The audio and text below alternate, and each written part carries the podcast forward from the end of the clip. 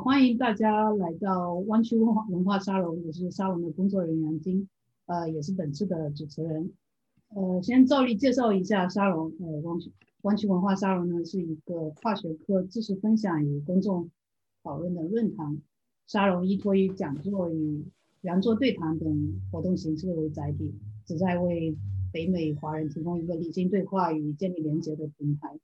同时呢，构建一个优质的公共文化生活。欢迎大家在各大呃社交平台追踪我们的活动，包括微信公众号、微博、YouTube channel、B 站、Facebook 主页等等。我们会不定期的更新最新的活动预告和发布往期的呃内容总结。如果有观众有什么兴趣的话题，或者想分享你们所在的知识领域，也欢迎联系我们的工作人员。呃，本月我们推出了一个。科科技伦理问题系列一共有四期，于每周六与大家分享。上一期 UZ Davis 的沈教授呢，为我们带来了一个 misinformation 的分享，线上线下都引起了很多激烈的讨讨论。视频回放呢也放在各大网站公布，呃，欢迎大家进行一个回看。作为这个系列的第二期活动，呃，我们有幸请到了 IBM，呃，Tom。呃，Thomas J. Watson 研究所的两位研究员为我们带来以人为本的可解释性人工智能的科普与讨论。呃，首先介绍一下，呃，廖庆子老师，呃，是 UIUC 计算机科学博士，呃，他的主攻方向是人工智人工交互、人与人工智能交互、可解释性人工智能和对话机器人。第二位老师王大阔，呃，老师马上就要做分享。呃，是 UC Irving 的信息科学科学技术呃博士，呃，主要研究方向为人工交互、协协同计算、人与人工智能合作、自呃自动机器学习。这一期的形式呢，首先由王老师系统性的介绍一下什么是呃以人为为本的人工智能，再由廖老师深入呃讲解可解释性 AI 的相关研究，最后会进行一个讨论的环节。主讲之呃主讲人之间呢有一个对话，同时也欢迎观众在 Slido 上进行提问，可以直接在呃呃输入活动码 A I F H M，地址也在我们的页面上，欢迎感感兴趣的问题呃放在上面，也可以通过点赞的方式推送置顶，我会实时关注这个 Slido 的页面，选取选取合适的问题向主讲人提问。直播结束以后呢，我们看时间也会在 Clubhouse 上有一个 After Party，可以跟两位老师直接对话。详详情呃在本页面或者微微信公众群里有。也可以找到。非常谢谢主持人。呃，好的，下面就交给梁老师然后，呃，我是来自于 IBM 研究院的研究员。呃，今天非常荣幸能来到这里跟大家分享一下我们最近啊在做的一些以人为本的人工智能相关的研究。呃，我先来开个场，然后我的上半部分呢是大概简单介绍一下呃人工智能以及呃人工智能相关的呃产品和应用。和我们最近在做的这呃人工以人为本的人工智能的一些设计和研究的和呃形式，然后下半场呢由呃 Vera Leo 来呃具体讲一下人工智能中的呃可解释以及呃信任等问题。好，我的这个上半场的这个副标题呢叫做呃人智协同 Human AI Collaboration，然后我就呃我会具体的举两个呃研究的例子来给大家呃解释一下呃什么叫人智协同。好吧，那我现在就先开始。我的呃这部分的演讲内容大概呃会用到四十到四十五分钟时间，然后我一共把它分成了三个大块。第一块，What is AI？就是 AI。当我们在聊 AI 的时候，我们究竟在聊什么？然后第二部分呢是 Human Center AI Design and Research，就是呃最近工业界包括学术界呃非常火的呃以人为本的这个人工智能的设计以及相关的一些研究的方向。然后第三部分呢，就是我刚才提到的两个具体的研究案例，来呃解释 human AI collaboration 人智协同的这个呃题目。好，呃，我现在先来讲第一个，当我们在聊人工智能、聊 AI 的时候，究竟在聊什么？那呃，我个人的观点呢，就是 AI，呃，其实当人们现在大家聊到 AI 的时候，其实呃是有两块内容的。一部分呢是一部分人在呃讲 AI，其实在讲 AI 的算法，就是那一套 algorithm 或者叫 model，然后还有一部分在讲 AI 和 AI 的设计呢，其实指的是 AI 的 application。然后很多时候可能我们在嗯啊 general public 大家在聊起来的时候会呃混用这两个概念，所以我在这儿做一个简单的区分。那么嗯。这个讲座，呃呃，主任跟我讲是呃有一定的科普的性质，所以我就先从什么是 AI 的算法来开始讲。对，呃，首先呢，这个讲 AI 的算法，其实说白了就是我们想写一段代码，然后这个代码呢能够自动的去识别某种啊规律性的东西。然后最简单的两个例子呢，一个就是 regression，一个就是 classification，对吧？然后左边大家可以看到，我有一堆的点，然后有一个 x y 坐标轴，那我现在就想知道在第 y 这个轴就可能它是个时间或者是什么，它当它呃，sorry，x 这个轴啊横横横坐标轴，当它到五十五这个点的时候，那我这个点应该点在哪，或者说很可能出现在哪？那这个就是一个 prediction 的一个一个一个 problem。我就想啊知道对吧？这个呃点它的数值该是多少？那该呃在在这个纵坐标轴上该是五十二还是五十一点五还是五十？这个就是我们想啊这段代码去实现的。功能对吧？那右边呢？右边呢是一个呃，我们管它叫 classification problem，也就是说我已经知道有一堆点啊，绿色的和这个蓝色的啊，绿色方框，蓝色的呃圆圈。那我现在又新冒出一个点，是一个这个红色这个三角形，对吧？我就想知道这个红色三角形是该被归在绿色的方框这一边，还是该被归在这个蓝色的圈圈这一边？所以这个呢，就是呃。在我们谈到这个人工智能的算法的时候，其实我们就是想解决这么一个呃比较呃直白的事情。那最简单的、最简单的就是啊，我画一条线。对吧？那这个就是我们所谓的呃传统的这样 statistic 或者呃 probabilistic 这个呃概率啊、统计啊呃相关的一些模型啊，我就画一条线。那我这个线可能像红线这样画，也可能像紫线这样画。你不知道哪个线画的这个更好，对吧？右边这个一样的情况，我可以我这个取决于红线和紫线怎么画，我都把我已有的这个数据很好的拟合了，或者说很好的分开了啊，但是。我想要 predict 的这个这个红色的三角形这个点，就很有可能呃，根据你的不同的模型，它就有一个截然不同的一个一个 prediction，对吧？它可能呃，你要如果是按紫线这种画法呢，它就应该算在这个绿色方框这边；如果按红线的画法，它就呃算在这个这个蓝色的圈圈这边。所以我们讲 AI 的时候，讲呃啊有不同的 AI 模型，有不同的 AI 算法。呃，其实就是说白了，就是想把这个 prediction，把这这一步这个呃预测做得更准确一点。那么啊，针对不同的数据的呃它的它的呃形状，对吧？比如左上角我们最常见的这种啊叫 table 或者叫这种数据表格型的。大家 Excel 里存的呀，或者说呃很多现实中的事情都是这种表格型的数据，对吧？那我们有相应的算法，有相应的呃 tree based，有相应的刚才像刚才看的 linear regression，对吧？这些或者 logistic regression 那种画直线的，都呃呃是呃可能很好的能解决这种啊 table 的呃形状的 data。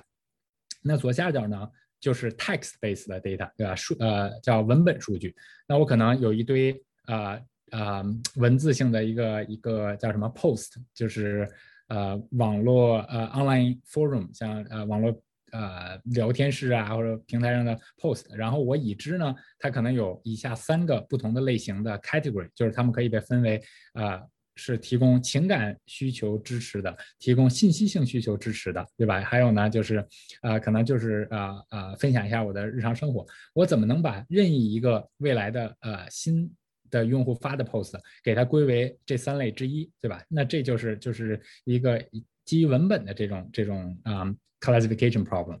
那右边呢，这是一个基于啊呃图像的，对吧？然后如果有个图像，我们就想知道这个图像中啊有哪些不同的这个呃 label，呃有哪些不同类。这像这张里面，它呃原始的数据。呃，或者说人工标注的这个呃 ground truth 呢，说我有人有一个机车，然后有一个 handbag，它有一个手提包，但是我们的 model 可能最后算出来就只有这个人有机车，但是还呃还他还认为有一个呃汽车，对吧？然后这个很明显就是有错的有对的一些 prediction。然后针对这些不同的数据的呃 modality，或者说这它的数据的形态呢，也有不同的算法可以这个呃更好的解决呃。不一样的这个，就是更好的去 serve 不一样的数据形式的啊 prediction 啊 problem。比如说呃，像刚才提到的这个 SVM 对吧？呃，support vector machine 啊，可能就能很好的解决一些啊 tabular 的啊数据。对吧？然后 CNN based 啊呃 convolution neural network based，那就是最早的提出来的，能够很好的解决一些 image 上的 classification problem。那最近呢，呃，有一些 transformer 以及一些 pre-trained 的这个 language model，就像大家都可能提到听过的呃 GPT-3 啊，或者是这个 T5 呀，这些呃都是 transformer base 嘛。然后他们就是设计出来是专门呃为了针对 text based，就是文本形式的数据，对吧？然后呃，在近两年呢，呃，叫 graph-based neural network 也火起来了。那因为呃，我们人类现实生产生活中有很多的数据，它是天生自带一个一个图状结构的。就比如说呃，大家 Facebook 上或者 LinkedIn 上面的那个朋友之间的呃联系，对吧？那我 predict 你会不会喜欢这段 video 的时候，可能我应该考虑到你周围的啊。Social network 就是你 Facebook 上的朋友们，他们喜会不会喜欢这一段 video 呃？可能这个信息也会有用，所以我通过某种图的形式把这个信息给它 embed 进来，就能够更好的提高一些，比如 CNN based 的 model 或者一些现有 model 的一些呃 prediction performance。所以呃，这些都是一些啊最近啊几几年快速在发展的一些算法上的啊创新。那么呃在讲完了，嗯，人人工智能的这些算法相关的这个呃基本知识之后，呃，下面我们就谈到这个人工智能的一些应用，对吧？那什么算作一个人工智能应用，什么不算一个人工智能应用呢？这个，嗯，我觉得这是一个非常有意思的问题。首先，我们都知道，像这个 AlphaGo，对吧？一个下围棋的人工智能，那大部分人都觉得，哦，这个是个里程碑性的啊人工智能的呃应用场景。或者是一个一套人工智能的这个应用啊 system 应用呃呃呃系统，是吧？那大家都对它没有什么异议，觉得这确实是一套人工智能的呃就是 AI 的 application。那么呃类似的呢，像 chatbot，对吧？呃，像我现在这给大家展示的是一个就是自动问诊机器人，你可以通过跟它。啊，打字聊天，然后他来帮你检测出来说啊，你你你可能是咽炎，你这个严重程度需要去看医生，或者你这个程度不太需要看医生，你自己呃吃点药就好了。像类似的，对吧？这种 chatbot，这种 conversation agent，呃，普遍大家也可能没有什么疑义，觉得这个确实是一个 AI application。哦，还有像这个呃叫 smart speaker，就是像 Google 的呃呃 Google Assistant，或者是 Amazon Alexa，对吧？然后在呃各自放在呃自己的家里啊，然后呃在跟他们沟通的时候，都是用一些呃人类的自然语言 voice based 的这种 interaction，对吧？呃，大部分呃人们呢在谈到这个呃人工智能的应用的时候呢，认为这些相关的相应的应用场景也是呃很好理解的，都是这个人工智能的呃应用的一些一些案例。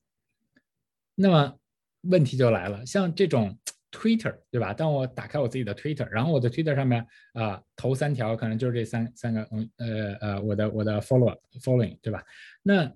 我看到我这个 Twitter 的这个 news feed，它是以这种形态被被 list 出来，然后我一打开，首先看到的是这三个人的，而不是别人的。而这三条呢，很明显也不是最新的三条，它是通过某种算法。而我们知道，这某种算法确实是用到了啊一些最新的 deep learning 的呃 AI 算法的时候，那就只是呃看着这个呃 news feed 对吧？那大家认为它是不是一个人工智能的 application？是不是一个人工智能的应用？对吧？这个可能就有一些呃嗯。朋友和伙伴就会有一定的疑问，因为你并没有什么说你可以跟他去交互啊，或者呃去去去呃像 voice base 的这种 interaction 啊这些很明显的一些呃特征，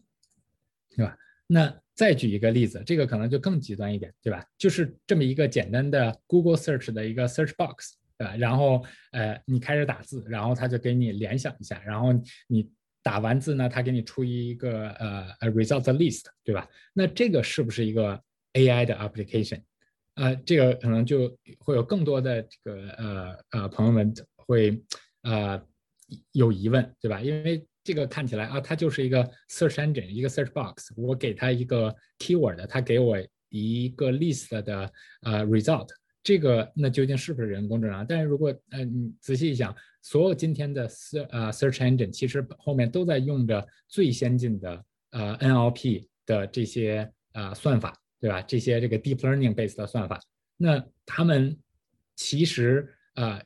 当我们研究这种叫 human AI interaction 的时候，他们也应该被归在这个呃 AI application 这个呃这个范畴里面，对吧？就是这个领域。然后他们呃跟这种最简单的交互的这种设计，其实也是需要我们呃研究 human AI interaction 的这些研究人员，包括设计师去考虑如何更好的呃把它们呈现给用户。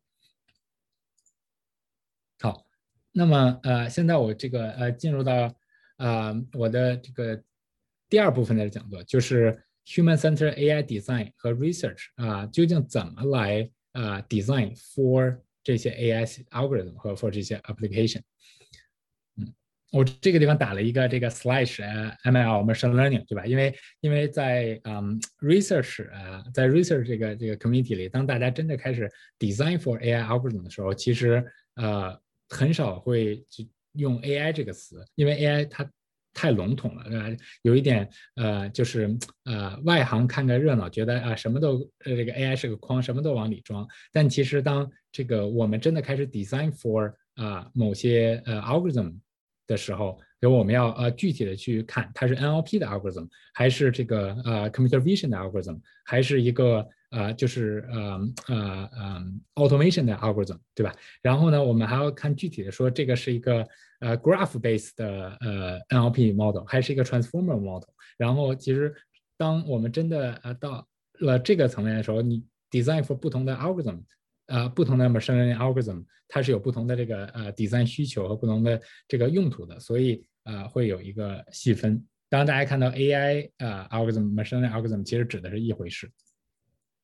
那么，呃，我举几个最简单的例子，就是 human-centered AI design for AI or ML algorithms。那这个第一个例子呢，就是我我想讲的叫呃 democratizing AI。这是一个嗯，我们最近啊在 IBM Research 和 IBM 产品团队一起在做的一个项目，叫 IBM Auto AI。它其实就想说，呃，就是在这个项目中，我们想做的事情就是用一套。automation 的呃算法叫 automated machine learning，就是这一套 automation 算法能够帮助 data scientist 或者 machine learning engineer 能够自动的学出一些呃 machine learning 的 algorithm，对吧？这个像像在这张图上，如果大家看这个呃下半部分，对吧？这个叫 pipeline leaderboard，这个呢就是说呃是针对一个 data set，针对一个 data set，然后我们的这个 auto ML 的这个特殊的。呃，算法这套呃，IBM Auto AI 的这个呃系统，能够自动给你学出成百上千个不同的模型，来解决你这个 data set 的问题，这样就能实现说，哎，我不需要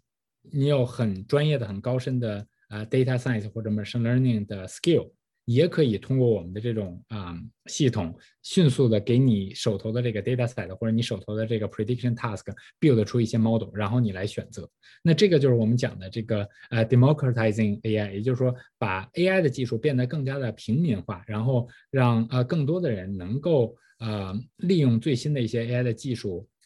来解决或者解释他们手里的一些数据，他们手里的一些现实的问题，对吧？然后 第二个点呢，可能呃就是做的呃比较呃现在比较呃火热的叫 responsible and fair AI。那我这个地方举的一个例子呢，啊也是我们正在做的一个项目，就是说我们想要在 build 一些 machine model 的时候，不单单说我们在追求啊你要给我一个最高的 accuracy，就是最高的这个这个准确度，对吧？还需要考虑到一些啊 disparity。也就是说，它的数据是不是嗯，就是就是足够公平啊的一些问题。那如我可以给它设置一些 threshold，就是设置一些一些上限。那比如说，我确实很关心我的 model 的这种准确性，对吧？prediction 准确性，我希望你能呃占呃有百分之九十八的准确度的时候，啊，就不要给我百分之九十五的准确性，对吧？这个是是是我们的这个一个呃呃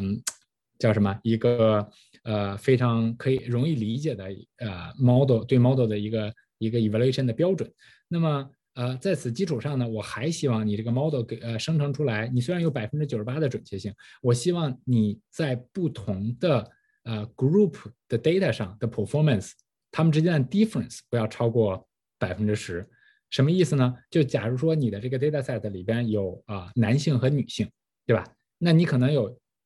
呃，举个例子，你可能九百个啊 data point 是男性，你可有可能有一百个 data point 是女性，然后你的 model 也许在这九百个的呃男性的 data point 上，这个 performance 是百分之，我想百分之九十八，那你在这个呃一百个。女性的 data point，你的 model performance 可能是百分之六十，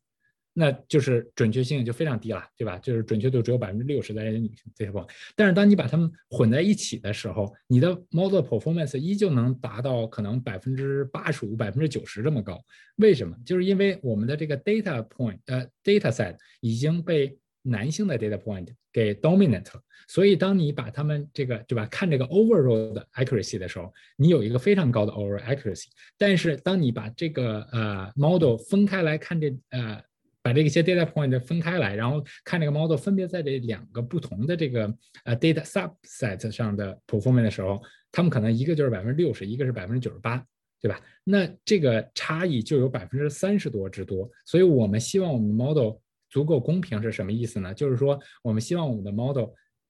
能够 sacrifice 一点它的 accuracy，可能从 overall 百分之九十三降到 overall 百分之八十八。但是呢，它这个百分之八十八之后呢，如果我的这个啊，就是就是 model 在男性的 performance 上，呃，男性 data point 的 performance 是是百分之九十二，那我的它它在女性的 data point 的 performance 不应该低于百分之八十二。所以这个就是。啊，我们讲的这个这个 disparity threshold 是百分之十，大概是什么意思？啊，然后呢，呃，第三个方面可能就是 interpretable and expandable AI。然后这个地方我举了一个例子，就是说这有一个 image，对吧？然后这个 image 它可能被 pre 呃，它原始的数呃呃呃 label 原始的 label 是 person、motorcycle 和 handbag，然后结果它被 predict 出来 person、motorcycle 和 car，对吧？那我通过 manipulate 就是我通过提供给人这么一个 visualized 的 user interface 啊，然后呢，他们可以增加一些边，删减一些边，来达到我使我的这个准呃正确的这个这个呃 label 的呃 probability 更高。像这个 promote mode 对吧？我我可以提高我的呃 model 的 performance 啊，能够让它这个 handbag 也出来，或者说呢叫 attack mode，也就是说我我要。这个呃，通过增减一些边呃 of model，或者我通过 manipulate 一下这个 model，我想让它错的更加离谱一点，这个就叫 attack mode。所以这个总体呃加一块儿，就是我们想用某种啊 visualization 或者某种办法来提高它的 interpretability，让人们更好的理解它这个 model 对对在哪儿了，错错在哪儿了。如果我要想改，使它改得更好，我应该怎么改？如果我要想去啊，防范别的那些啊，就是有心之人来 attack 我的 model，我最应该加强哪部分的这个呃这个这个 defense？所以这个就是就是呃 interpretable 和 explainable AI，这也是 human-centered AI design for 呃 ML algorithm 的一个大的分支。一会儿我们的下半场呢，就是 Vera 会会呃更加呃呃详细的展开来讲这一部分的呃内容。那么王老师打断一下，哎你好。呃，稍微打断一下，回到上一个 OK。啊，就是那几个 label，哦，不是下一个。OK。呃，那几个 label 是指，呃，你提供了更多的 label 来引导这个 AI 的 model 吗？不不不，啊，这个我没有讲太清楚，就是这个 image 它本身来的时候，它是有一个 ground truth label 的。那 ground truth label 一共有这三个，对吧？就是 person、motorcycle、handbag。然后我们的模型呢，就会把它 predict 出来。然后结果 predict 出来，很明显，这 predict 对了两个 label，然后错了一个，对吧？啊，对。然后呢，我们可以通过 manipulate 这个呃 model 的一些形态，比如说像像这个地方，这个是一个 graph-based neural network，所以我们在这里边其实是在 manipulate 这个 graph 的 topology，也就是说，我们我们通过改变这个 graph 的一些形态，可以影响到我们的 model 在同样还是读这个 image，但是它的 prediction 就会发生变化啊。然后，对，然后这个那个 prediction 是相当于增加了更多的一个，就下面那个呃绿色和红色。对的，对的。对的，理解理解了，谢谢。对对对，绿的线相当于我可以我提示用户，你如果增加了这条边，那么我们就可以把你这个正确的 handbag 这个 label 给你 predict 出来啊。然后右边这张图呢，就是我们提示用户，如果你增加这条边和或者删减掉这条边，对吧？这是 person to handbag 这条删减的边，或者增加这个 motorcycle to wine glass 这条边，就是如果增增删这种边，那么我们。你就非常有可能把这个把这就我们的 model 就会把这个 image 给 predict 成一个 motorcycle wine glass 啊呃 wine glass，虽然这个很明显这个 wine glass 就是错的非常离谱，对吧？所以这个就是就是呃呃在现实社会中有很多的这个叫 adversarial attack 的一些应用场景，就是有的人他就想故意把你已经训练好的 deploy 的一个模型给它搞错啊。好的，理解了，谢谢解释。好。对，那 接下来呢，就是就是我呃这个呃 talk 这部分想讲的重点就是 human center AI for AI applications，对吧？那那个 human center AI design 呢，这个其实近两三年来啊，在工业界非常火，然后这个学术界当然也这个也也很火了。然后在工业界里，如果你去看的话，各大厂商、各大公司，像 Google 啊、Microsoft 呀、IBM 呀，都会。都已经提出了一个叫做 Human Center AI Design Design Guideline Design Principle 呃 Design 啊，no 呃 Design Book 之类的东西。比如这个，我这贴了两张图，对吧？一个一个是 Google 的 People Plus AI Research，一个是 IBM 的呃 Design for AI，就是他们都有一些 philosophy 啊，然后一些具体的这个嗯啊 guidance 啊，sorry，嗯。Next，对，然后我这啊简单的 co 呃 copy 几条，对吧？就比如这个是我从 Microsoft 的 Human Center AI Design Guideline 中啊 copy 来的啊，比如说他们提出说我你要呃 make clear what the system can do，对吧？你要你要呃让人们知道这个系统究竟是啊你这个 AI system 究竟是呃来做什么的，然后你还要这个给大家啊讲清楚你的这个。AI 的 system 对吧？How well the system can do what it can do？对，就是你要给大家讲清楚这个系统不能做什么，以及它有哪些局限性。这样呢，这个用户对它的这个 expectation 不就不会虚假的过高，也不会这个就是 expect 它做一些它做不了的事情。然后等等等等，还有很多条了。然后就是呃，这些是一个一些啊非常怎么讲？非常有用的啊啊，general 的一些 design principle 或者叫 design guideline for human-centered AI application design，对吧？那我呃最近两三年，就是我们组的这个研究方向呢，其实是集中于这个叫 human AI collaboration 的这个方向上。然后呃，这个 human AI collaboration 是一个什么样的这个呃意义呢？其实就是我们想说，AI has largely been uh portrayed as a competitor to human. Uh, we aim to design AI as a collaborator to humans，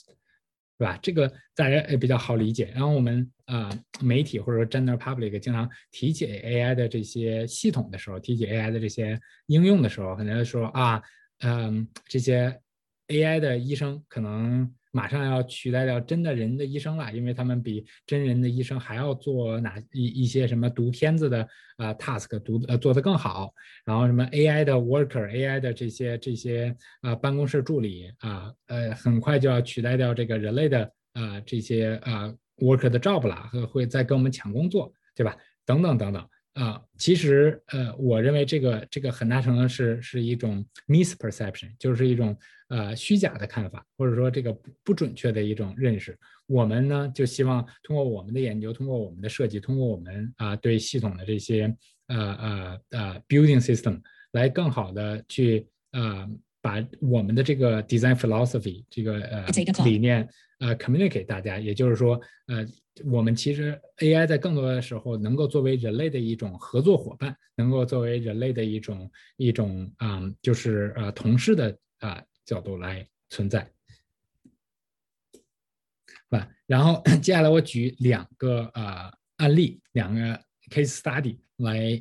呃解释说明我们是怎么来啊做呃或者说来首先来说明为什么这个呃 AI 啊要作为这种啊合作伙伴的这个形态出现，以及我们怎么来。更好的设计一个 AI application，能让它作为这个人类的这种合作伙伴的呃形态来出现。呃，这个两个案例，第一个呢是一个呃在医疗健康领域的应用，第二个是呃在呃教育领域的一个应用。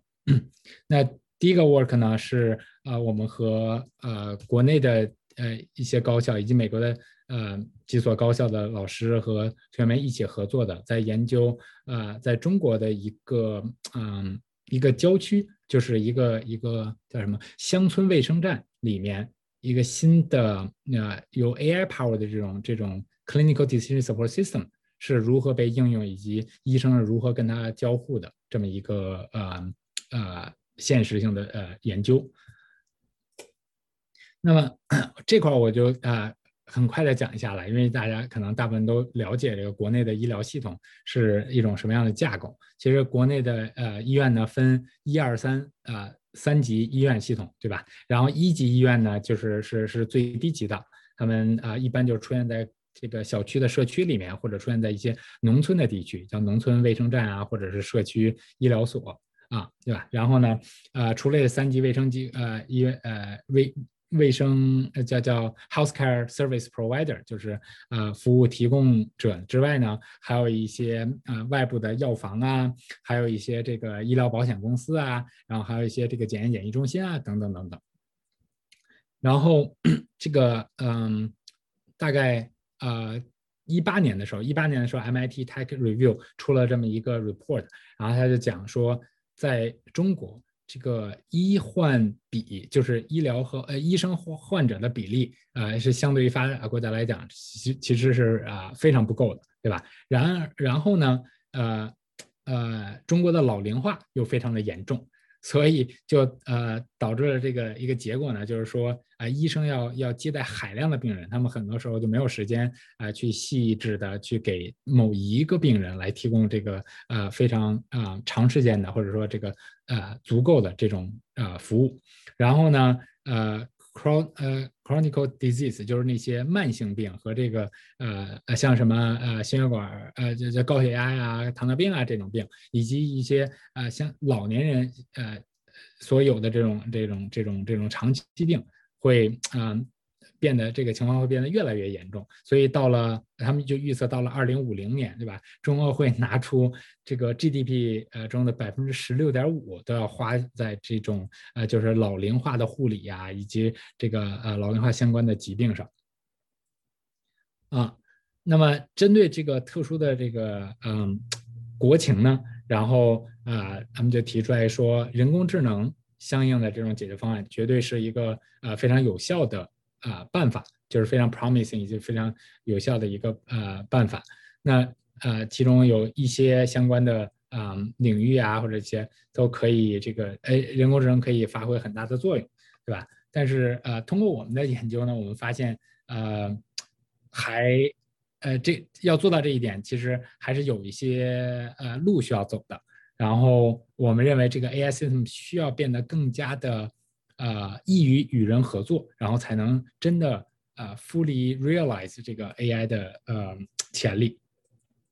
是吧？然后 在我们的这个研究中呢，就我们就只 focus 在呃这个低级的医院，也就是说这些乡村的社区卫生站啊，然后呢，他们最近呃。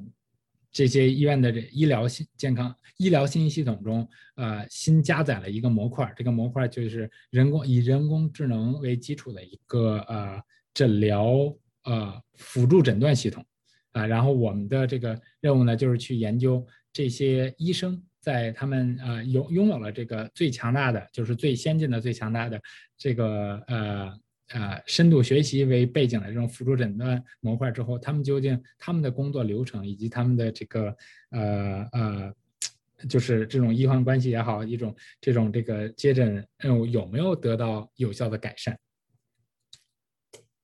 那那个系统大概就是长成这样大家可以看到左边这半栏呢，就是它呃这个在大部分的医院现在都有啊，呃国内国外都是一样的，就是有一个电子病历系统，呃记录你的呃年龄啊、生日啊，然后你的这个呃过去的疾病史啊，然后这一次来呢，你有什么主要的呃症状，比如说你呕吐啊或者这个头疼啊之类的，然后以及一个一个叫这个初步诊断，也就是医生的一个诊断啊，对吧？然后右边这半栏呢，就是新加的这个叫 AI 呃 CDSS，也就是人呃呃人工智能啊的这种诊断辅决策辅助系统的这个模块。然后大概呃它能够实现的作用就是说，它会自动的去读说你这个呃左半栏这个病例电子病例中的已有的知呃相信息，然后呢给出一个大致的判断。然后可能现在它给出了三个判断，对吧？然后。呃，AI 呢最 confident 就是这个第一个叫急性呃呃心肌梗死的这么一个判断，嗯，他他认为他自己的 confidence score 是百分之五十四点四。那当然还有一些胃炎啊、小溃疡啊之类的。然后他会提供一些，那他建议的下一步，下一步也就是说是做检查项目，还是推荐一些啊药物治疗等等等等。那么呃，我们这个研究呢，就是采取的是一种呃类似于社会学调查的一种啊。形式对吧？我们通过真的去呃实地走访了六个呃这种乡村卫生站，然后二十二名医生，不同的科室二十二名医生来看他们究竟在呃这个系统的应用和使用中有存在哪些问题，或者提供了哪些便利，以及下一步如何更好的改进和呃呃呃就是呃搭建这种呃人工智能的呃诊疗系统，是吧？然后我们就发现呢，对吧？第一个，呃，说就像刚才 MIT Tech Review 的那个 report 讲的，说 AI CDSS 呃可以帮助医生能在单位时间内看更多的病人。我们发现这个这一点其实是做不到，啊，为什么呢？因为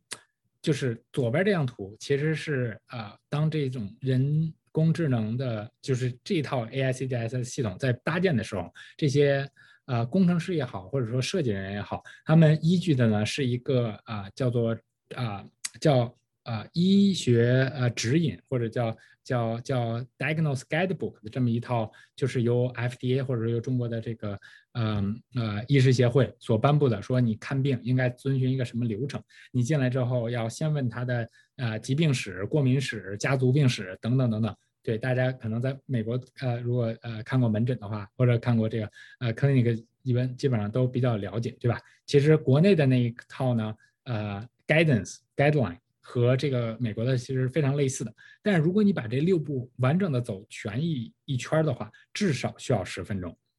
那么在这个呃，就是这个乡村卫生站的这个背景下呢，实他们在实际操作中根本就不会去问这个人有什么，就是。啊，过敏史或者吸烟喝酒史等等这些，呃呃，或者你的，呃呃，最近就是有没有家庭暴力啊，或者说你的这个，呃呃，情绪上是不是觉 emotionally safe 啊？一到十打分，他们根本就不会去问这些问题，而是进来一个病人，他会把这个一二三四步并行进行，对吧？我从问你今天来干什么，到我。决定啊，你这个可能就是一个感冒发烧，到我把你这个感冒发烧以及你接下来干什么全都打进呃 type in，就是敲进这个电子病历里啊，然后之后呢，我再花一两分钟来跟你商量说，哎，我给你开点什么药，是感冒冲剂还是怎么样？还是说我我呃需要这个把你呃送到一个呃更高级的医疗机构去进做进一步的检查等等？他一个病人只花两到四分钟，花多了时间他根本就没有这个功夫。那么很明显，就是我们的这个 AI 的系统在搭建以及设计的时候，并没有考虑这个真实存在的啊人们的这个这个工作流程，所以导致这个啊对吧？这个 promise 就是说 AI system 可以帮助医生看更多病人，其实反而会影响他们，或者导致他们看更少的病人。那么这个就是一个一个呃非常要说非常可以理解，但是又非常。不应该发生的一个情况，对吧？然后那第二点呢，就是说这个呃呃 AI 呃相关的系统可以帮助呃我们现有的这些呃信医疗信息系统进行升级啊，但是我们发现其实这一点也没有做到，为什么呢？因为嗯就是这个医疗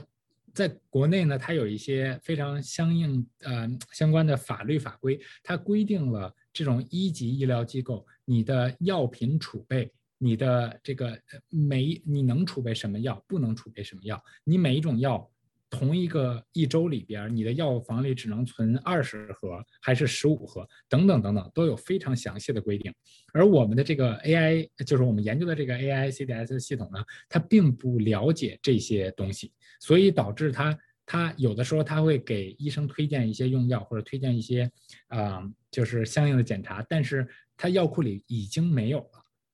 然后那怎么办？那像我们左边这个拍的这张照片这张图，对吧？医生呢每天他自己手写一个单子，说我今天药库里还有什么，都还有几盒，然后用法用量大概怎么样的？然后他每天自己 update 他这个手写的这个单子，来给病人开药。所以这个也是一个我们发现，嗯，非常有意思的一个一个现象，就是呃，AI 为基础的这个新呃新的系统是否跟现有的这些 IT 啊，就是 information system。能够有一个很好的系统之间的呃 interaction，这个也是一个一个呃非常重要的一个设计的点，对吧？然后第三呢，就是我刚才提到的呃呃，我刚才也简简单涉及到说，咱们这个在国内来讲的话，它的一级医疗诊所，它除了说药品的储备啊，药品的这个这个种类有限制，还有就是它能看什么病，不能看什么病。这个在法律法规以及保险上，医疗保险上都是有明确的规定的。我一个一级的乡村卫生院诊所，我不能诊断这个人得了肺炎。就是如果你诊断了这个人得了肺炎，那医保是医疗保险是不给他，嗯，这个病人报销的。所以最后会导致是这个医生谁写了说这个病人得了肺炎，来啊来掏这笔费用。那医生能干什么？他只能写说这个人已经咳嗽了多久，然后。啊，已经这个这个呃，肺部有什么呃呃白斑呃，X 呃 CT 片子有白斑等等，说我怀疑他可能有肺炎，但是需要去上级医院做进一步检查。这个就是一些 local policy 相关的这个呃限制。但是很很显然，如果 AI 的系统在设计和啊构建的时候不去考虑一些这些 local 的 policy 的话，它也会导致一些啊就是。用户的使用啊，或者什么的一些一些相应的问题，对吧？那 基于此呢，我们可能就会有一些呃相应的啊 AI 相关的一些这个 design 的 deadline，对吧？那可能说我们说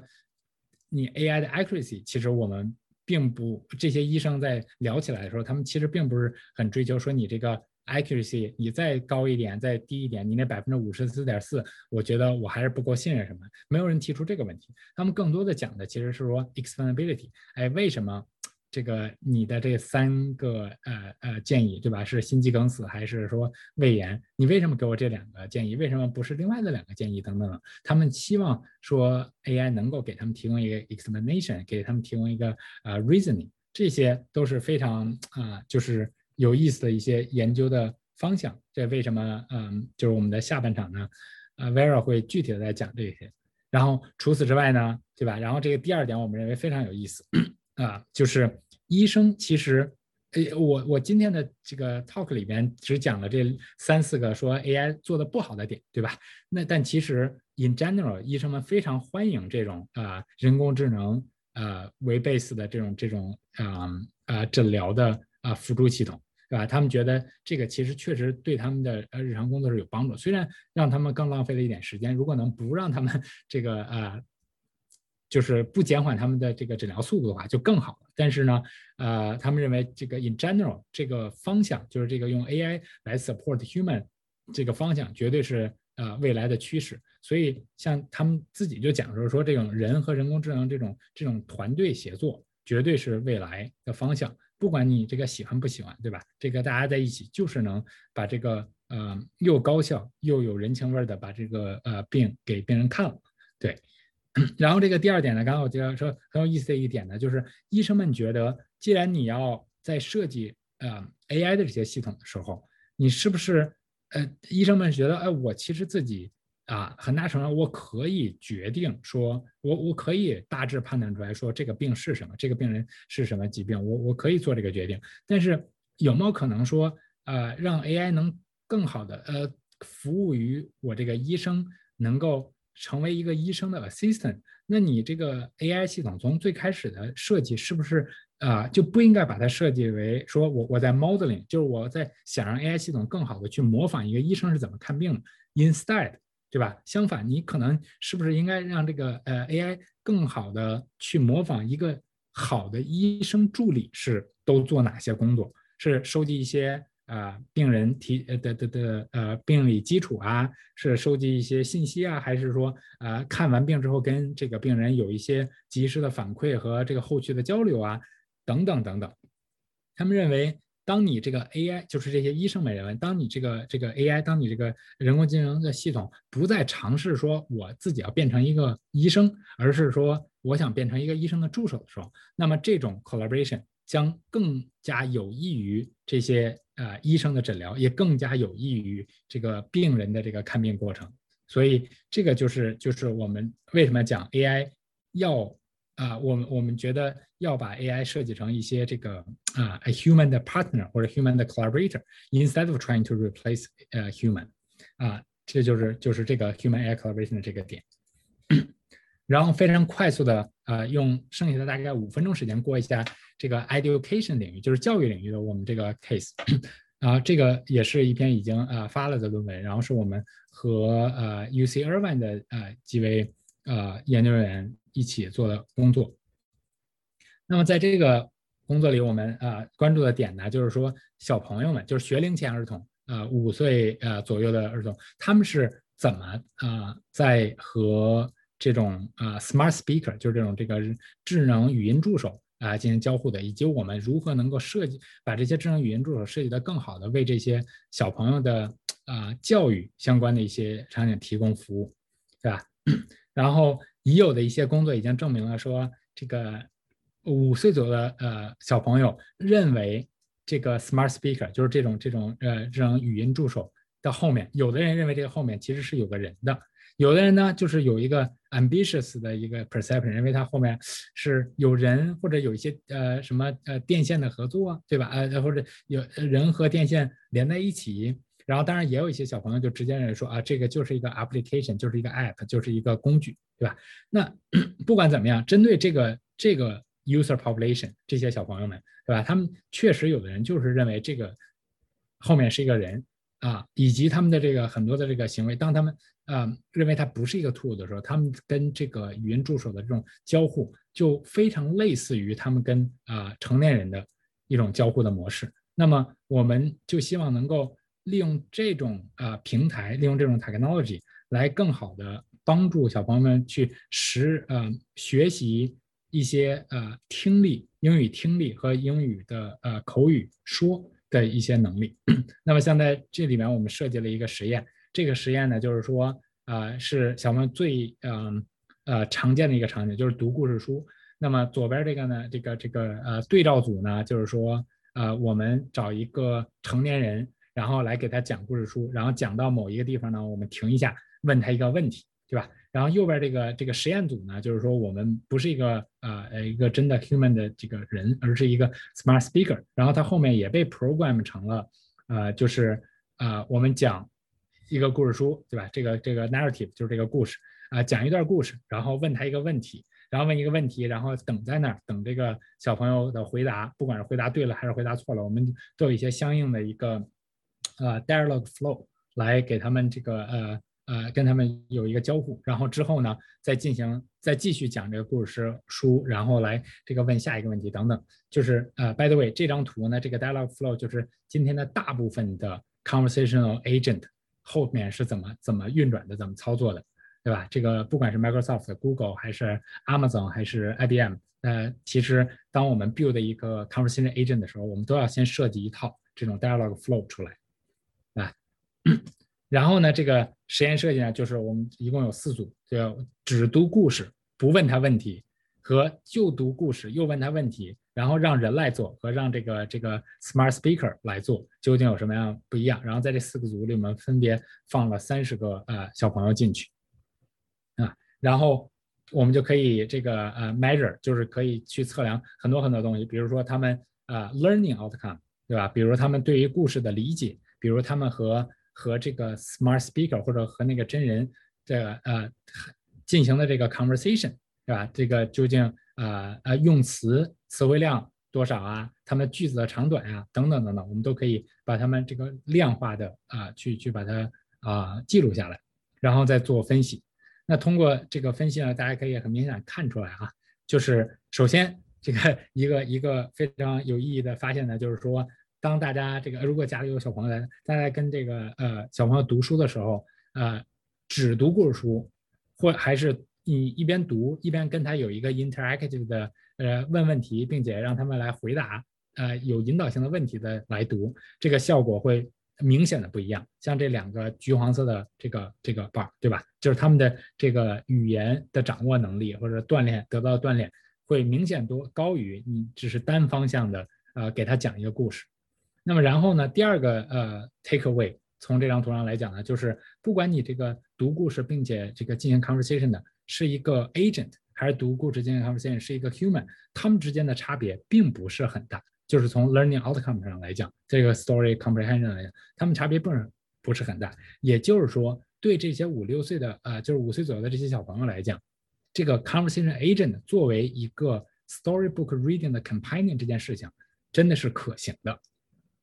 对吧？然后呢，这个当你做进一步的分析的时候呢，就是呃，我们又把这些小朋友分了两组，一部一部分小朋友其实是母语是英语的，一部分小朋友母语啊不是英语的。那你可以看到明显的就是母语不是英语的这些小朋友，他们得到的这个 benefit 就是这个差值，对吧？其实是更大，因为可能某种程度来讲。他们的这个家长啊，或者或者在日常的生活中给他们读英语故事书，就相应的会少一些，所以他们得到的这种 benefit 就更多一些。对，那么啊，综合这上面这两个例子，我们想讲的是什么呢？就是 AI 的这个 application，AI 的应用在很多的场景下，他们确实会被这个 target user，不管是那个医生也好，还是这些小朋友也好。给认为是一个，呃，确确实实存在的一个实体，确实是一个 equally 啊啊存在的一个 AI partner。然后这种 cooperative 的 AI system，对吧？这个其实在这些场景中会发会发挥越来越大的重要作用。而我们这些设计人员或者工程人员或者说研究人员在呃搭建 build 这些呃系统的时候，那么就需要呃更好的去啊。或者说要要仔细的去考量这些系统未来他们在真正工作中的这个场景，这个 context，对吧？然后呢，来切切实实的带去带给我们的 target user 一些一些 benefit。这个我觉得就是我们我们想强调这种 cooperative AI system 他们的一些呃具体的这个设计理念。当然，如果大家这个呃有兴趣的话，我们还有呃呃更多的一些更 detail 的呃呃 design guideline 啊。都我们呃发表在呃其他的一些论文中呃，在这我就只是列出这三个来，嗯啊简短说明一下这个 human AI collaboration 这个方向啊是一个呃我们认为是一个未来越来越会火热的一个研究方向，也会是啊在产业界里面在 industry 中一个非常有前景的一个一个啊 next step 啊。啊，综上呢，就是我今天的跟想跟大家分享的内容，非常感谢。啊，主持人。呃，谢谢呃王老师的分享啊，在教育和科呃医医疗领域的这种人智协同的分享都非常有意思。我已经有很多问题留在后面想问了。我在那之前呢，先呃下面先请呃廖老师来就 AI 的解可解释性这一块进行一个分享。嗯，廖老师。Share 一下我 slides 嗯，可以看得到我 slides 吗？那边。可以。看到。OK OK，好啊，谢谢王老师刚才讲了一下这个以人为本的人工智能的概述哈，我就着着重讲一下这个可解释性的问题，这也是我自己啊最近三年研究的重点。但是这个主要还是以科普为主，可能稍微插着讲一下我们的我们的研究。嗯，今天呢，这个首先我想讲一下什么是可解释性啊，然后我想先用一个用例让大家看一下啊，也也不去看这些呃 technical detail，就看一下这个可解释性它的形式是什么样的，然后我们再回头来讲为什么可解释性是以人为本人工智能基础。啊，最后我稍微讲一下，作为一个新兴学科啊，就是还是面临哪些的挑战。首先呢，什么是可解释性？呃，这里面有一个狭义和广义的定义区分。呃，可能你去跟一些人工智能的研究者聊的话，他们会用这个狭义的定义，就是说，啊，方法和技术来解释这个模模型的预测过程。啊，但是其实这有一个广义的定义，可能更呃更多用的这个词叫 transparency，透明的人工智能。啊，就任何的方法和技术。只要帮助人来理解这个人工智能，都是算在这个范畴，这个可解释性的范畴，啊，也包括说解释数据集啊，解释模型的输出啊，解释表现。当然，人工智能不仅仅是说机器学习了，就是机器人啊、智能规划啊，任何算法都有可解释性的问题。但是鉴于就是说现在主流大家用的还是监督学习，所以我今天这个还是主要是在讲说怎么解释监督学习。啊，刚才大辉老师也聊到了，就稍微回头讲一下这个监督学习这个大概过程。啊，什么是监督学习的 supervised machine learning 呢？就是说，你有一个模型，这个模型呢基本上是用一个某一种监督学习算法，可能是用深度学习啊，或者是用线性模型啊来学习这个模型。然后你有一个数据集，这个数据集里面有很多实例。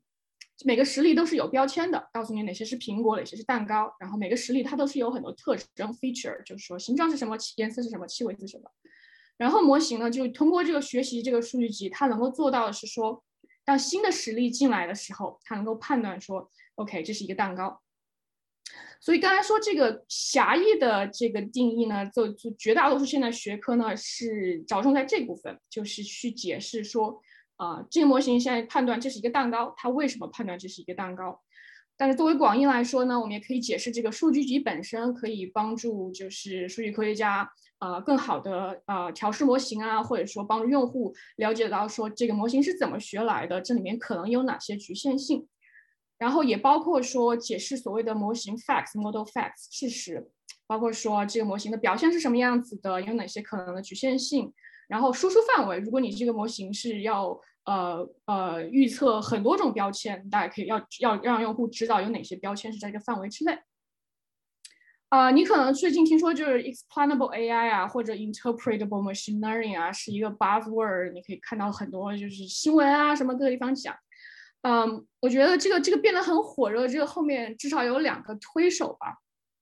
一个推手是立法。呃，首先呢，比如说大家都知道是 G D P 呃，sorry G D P R 这里有个 typo，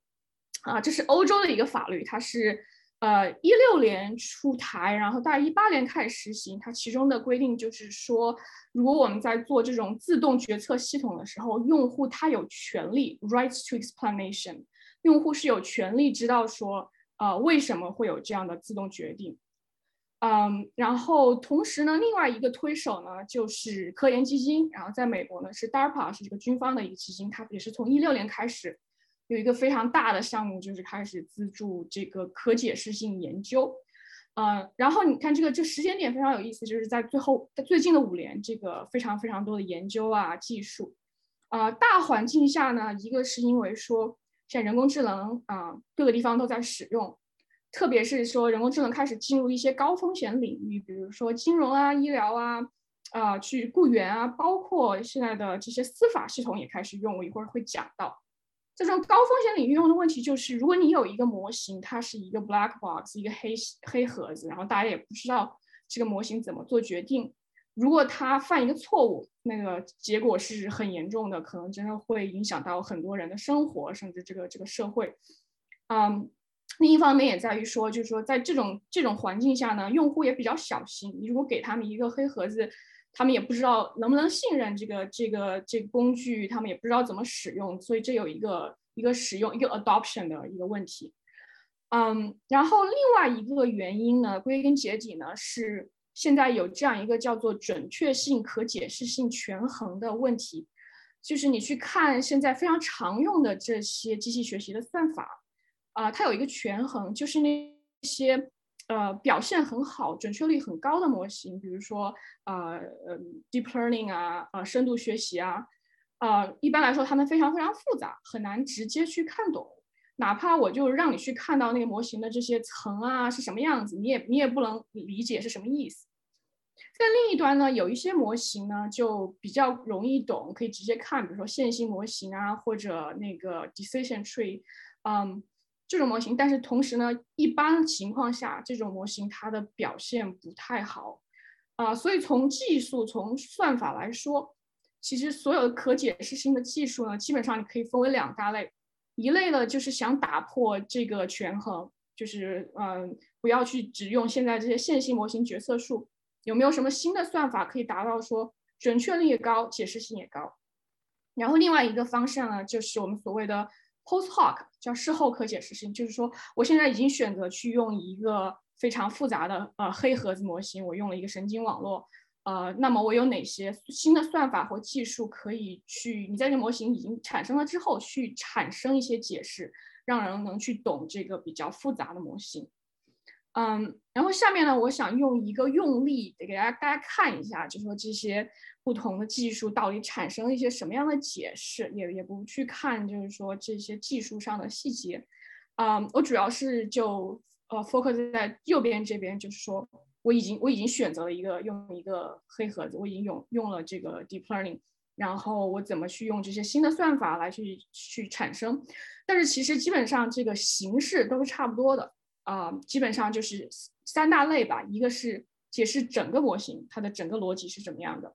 解释其中的一个预测。然后现在大家说的比较多也比较新的一个领域叫叫反事实 （counterfactual）。我一会儿会讲，就什么叫反事实解释。嗯，我们用一个用例，这个用例是这样的：就是我有一个机器学习系统，这个机器学习系统干一件什么事情呢？啊，它帮助你呃呃预测这个贷款申请人的欠债风险。就比如说我这顾客张三来了，然后这个机器学习系统呢，它能去看这个张三的背景、张三的过去的历史，然后给出一个呃呃预测，就是说张三这个人他的欠债风险比较低，啊，然后在这样一个机器这样一个用力之下呢，这里面有三种人群，他都需要这个可解释性。第一个呢是数据科学家，这个人他去呃开发这个机器学习系统。他需要检查说这个模型是不是表现正常，会不会出现问题，然后他觉得这个表现是好的，他才能说 OK，大家现在可以开始使用这个系统了。然后第二个用户群呢，是我们所谓的叫呃决策者，也是直接用户，就是这个银行员工。他用这个机器学系统干什么呢？他就是说这个机器学习系统告诉他说，这个人的欠债风险是低的，但是原银行员工是最终做出这个决定，他需要检测说。OK，这个这个这个预测我能不能相信他？我是不是能相信说张三真的不会欠债？然后我可以啊有信心说通过这个贷款申请。然后最后一组人呢是这个顾客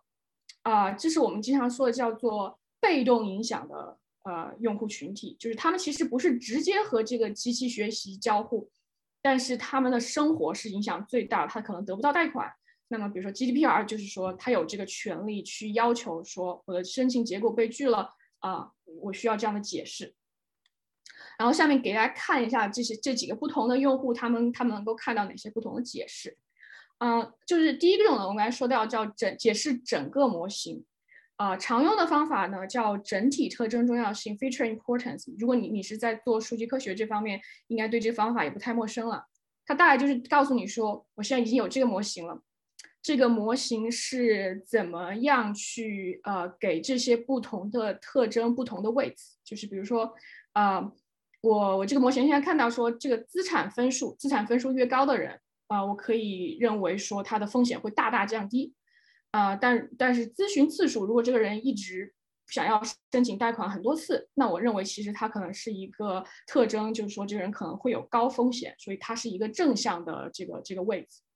啊，所以这这这种这种解释性呢，它非常有用的，就是数据科学家当他们建当他们呃建立了这个模型之后呢，呃，像现在的话，很多数据科学家可能只是去看就是这种呃 accuracy 准确性啊，precision recall 啊，但是呃解释性可以让数据科学家也去看说这个决策是不是合理的啊，有没有哪个地方它这个位置是是是是不是很奇怪的。啊，然后这个科学家会说，OK，我现在觉得有信心了，这个这个模型可以，大家可以用了。呃，另外一个方法呢，叫也是解释整体模型，叫近似规则，也是就是说我给你给你这个复杂模型，但这个方法基本上就是我是把这个复杂模型当做一个黑盒子，我现在就是去看这些输入和输出的结果，然后我去看它们符合哪些规则，哪些 rule，比如说我可以说。所有的呃呃用力过来，如果它的资产分数是大于九十，它有开户时长大于六个月，啊，这个模型会认为它是低风险，就是给出这样这样的解释。啊，这个除了帮助数学科学家之外呢，它有一个好处是，呃，这种解释它其实比较直观，相相对刚才这种特征重要性，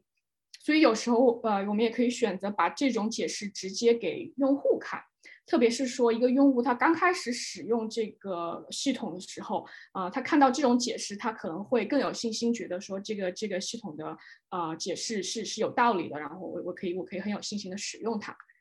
然后现在来讲一讲，就是说解释一个预测，啊，这个这个这刚才就说，我现在张三张三过来了，然后我有一看到他的档案，这个模型已经给出了一个预测，就是低风险。我现在就是想要知道说。为什么预测张三的低风险？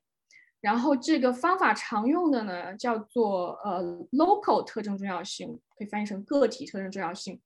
它看起来和刚才那个整体特征重要性呢有点相似，但是它会就是说着重解释说，对于这个这个客户他的哪一些特征是导致说我这个模型觉得这个人是低风险的。比如说刚才你看那个整体里面呢。咨询次数是一个 positive，是一个正的正向的 indicator，就这个人咨询越多，越可能是高风险。但是作为张三这个人来说，他的申请次数是一，他比一般人要低，所以对于张三来说，这其实是一个好的呃指标的来说，他就是一个低风险的人。然后模型可以告诉你为什么，因为他这些 feature，我就觉得这个人是一个低风险。呃，非常快的讲一下，就是现在最最流行的一个算法，做这种。Post hoc local 解释啊，叫 line。这个这个这道理其实非常直观，就是说我有一个黑箱子模型，我不能直接解释这个这个这个这个张三的这个这个预测。我怎么做呢？我就是去看它的输入和输出，我找张三这个点，然后我找再找一些张三附近的这个点，然后我通过这些呃附近的 local 的点呢，我去做一个线性模型，然后我用这个线性模型的逻辑。去解释这个复杂模型的逻辑，它为什么非常流行呢？一个是因为它是 model agnostic，不管你用什么样的模型都可以用这种方法来解释，然后也可以用任何的 data 形式，对吧？刚才我们看到的是这种列表数据分类，刚才大孔老师讲的是不同的呃数据类型。如果你在看图像分类的时候，它的它的输出就是说。我会去高亮这个图像的哪一部分，然后告诉你说，我是因为看到这个部分，所以我觉得这个这是一个这是一个猫。然后文字也一样，我可以去高亮这些呃关键词，然后就说，因为这些关键词，我认为这个文件它是在讲这个 topic 这个这个主题。啊，然后另外一个比较常用的解释一个预测呢，叫类似先例，就是我不去讲这些逻这个 model 这个模型的逻辑，我就是去给你看说。呃，这是张三，但是呢，我我看到这些这个数据里面呢，有李四和王五这两个人和张三非常像，然后这两个人都按时还了贷款。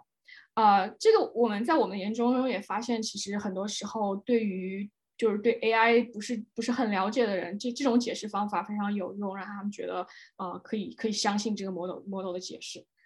嗯，最后呢，讲一下这个反事实的解释，这也是最近这个研究的一个热点。什么叫反事实呢？就是你现在是给我了一个，呃，个体和他的预测，就是韩梅梅这个人的风险高，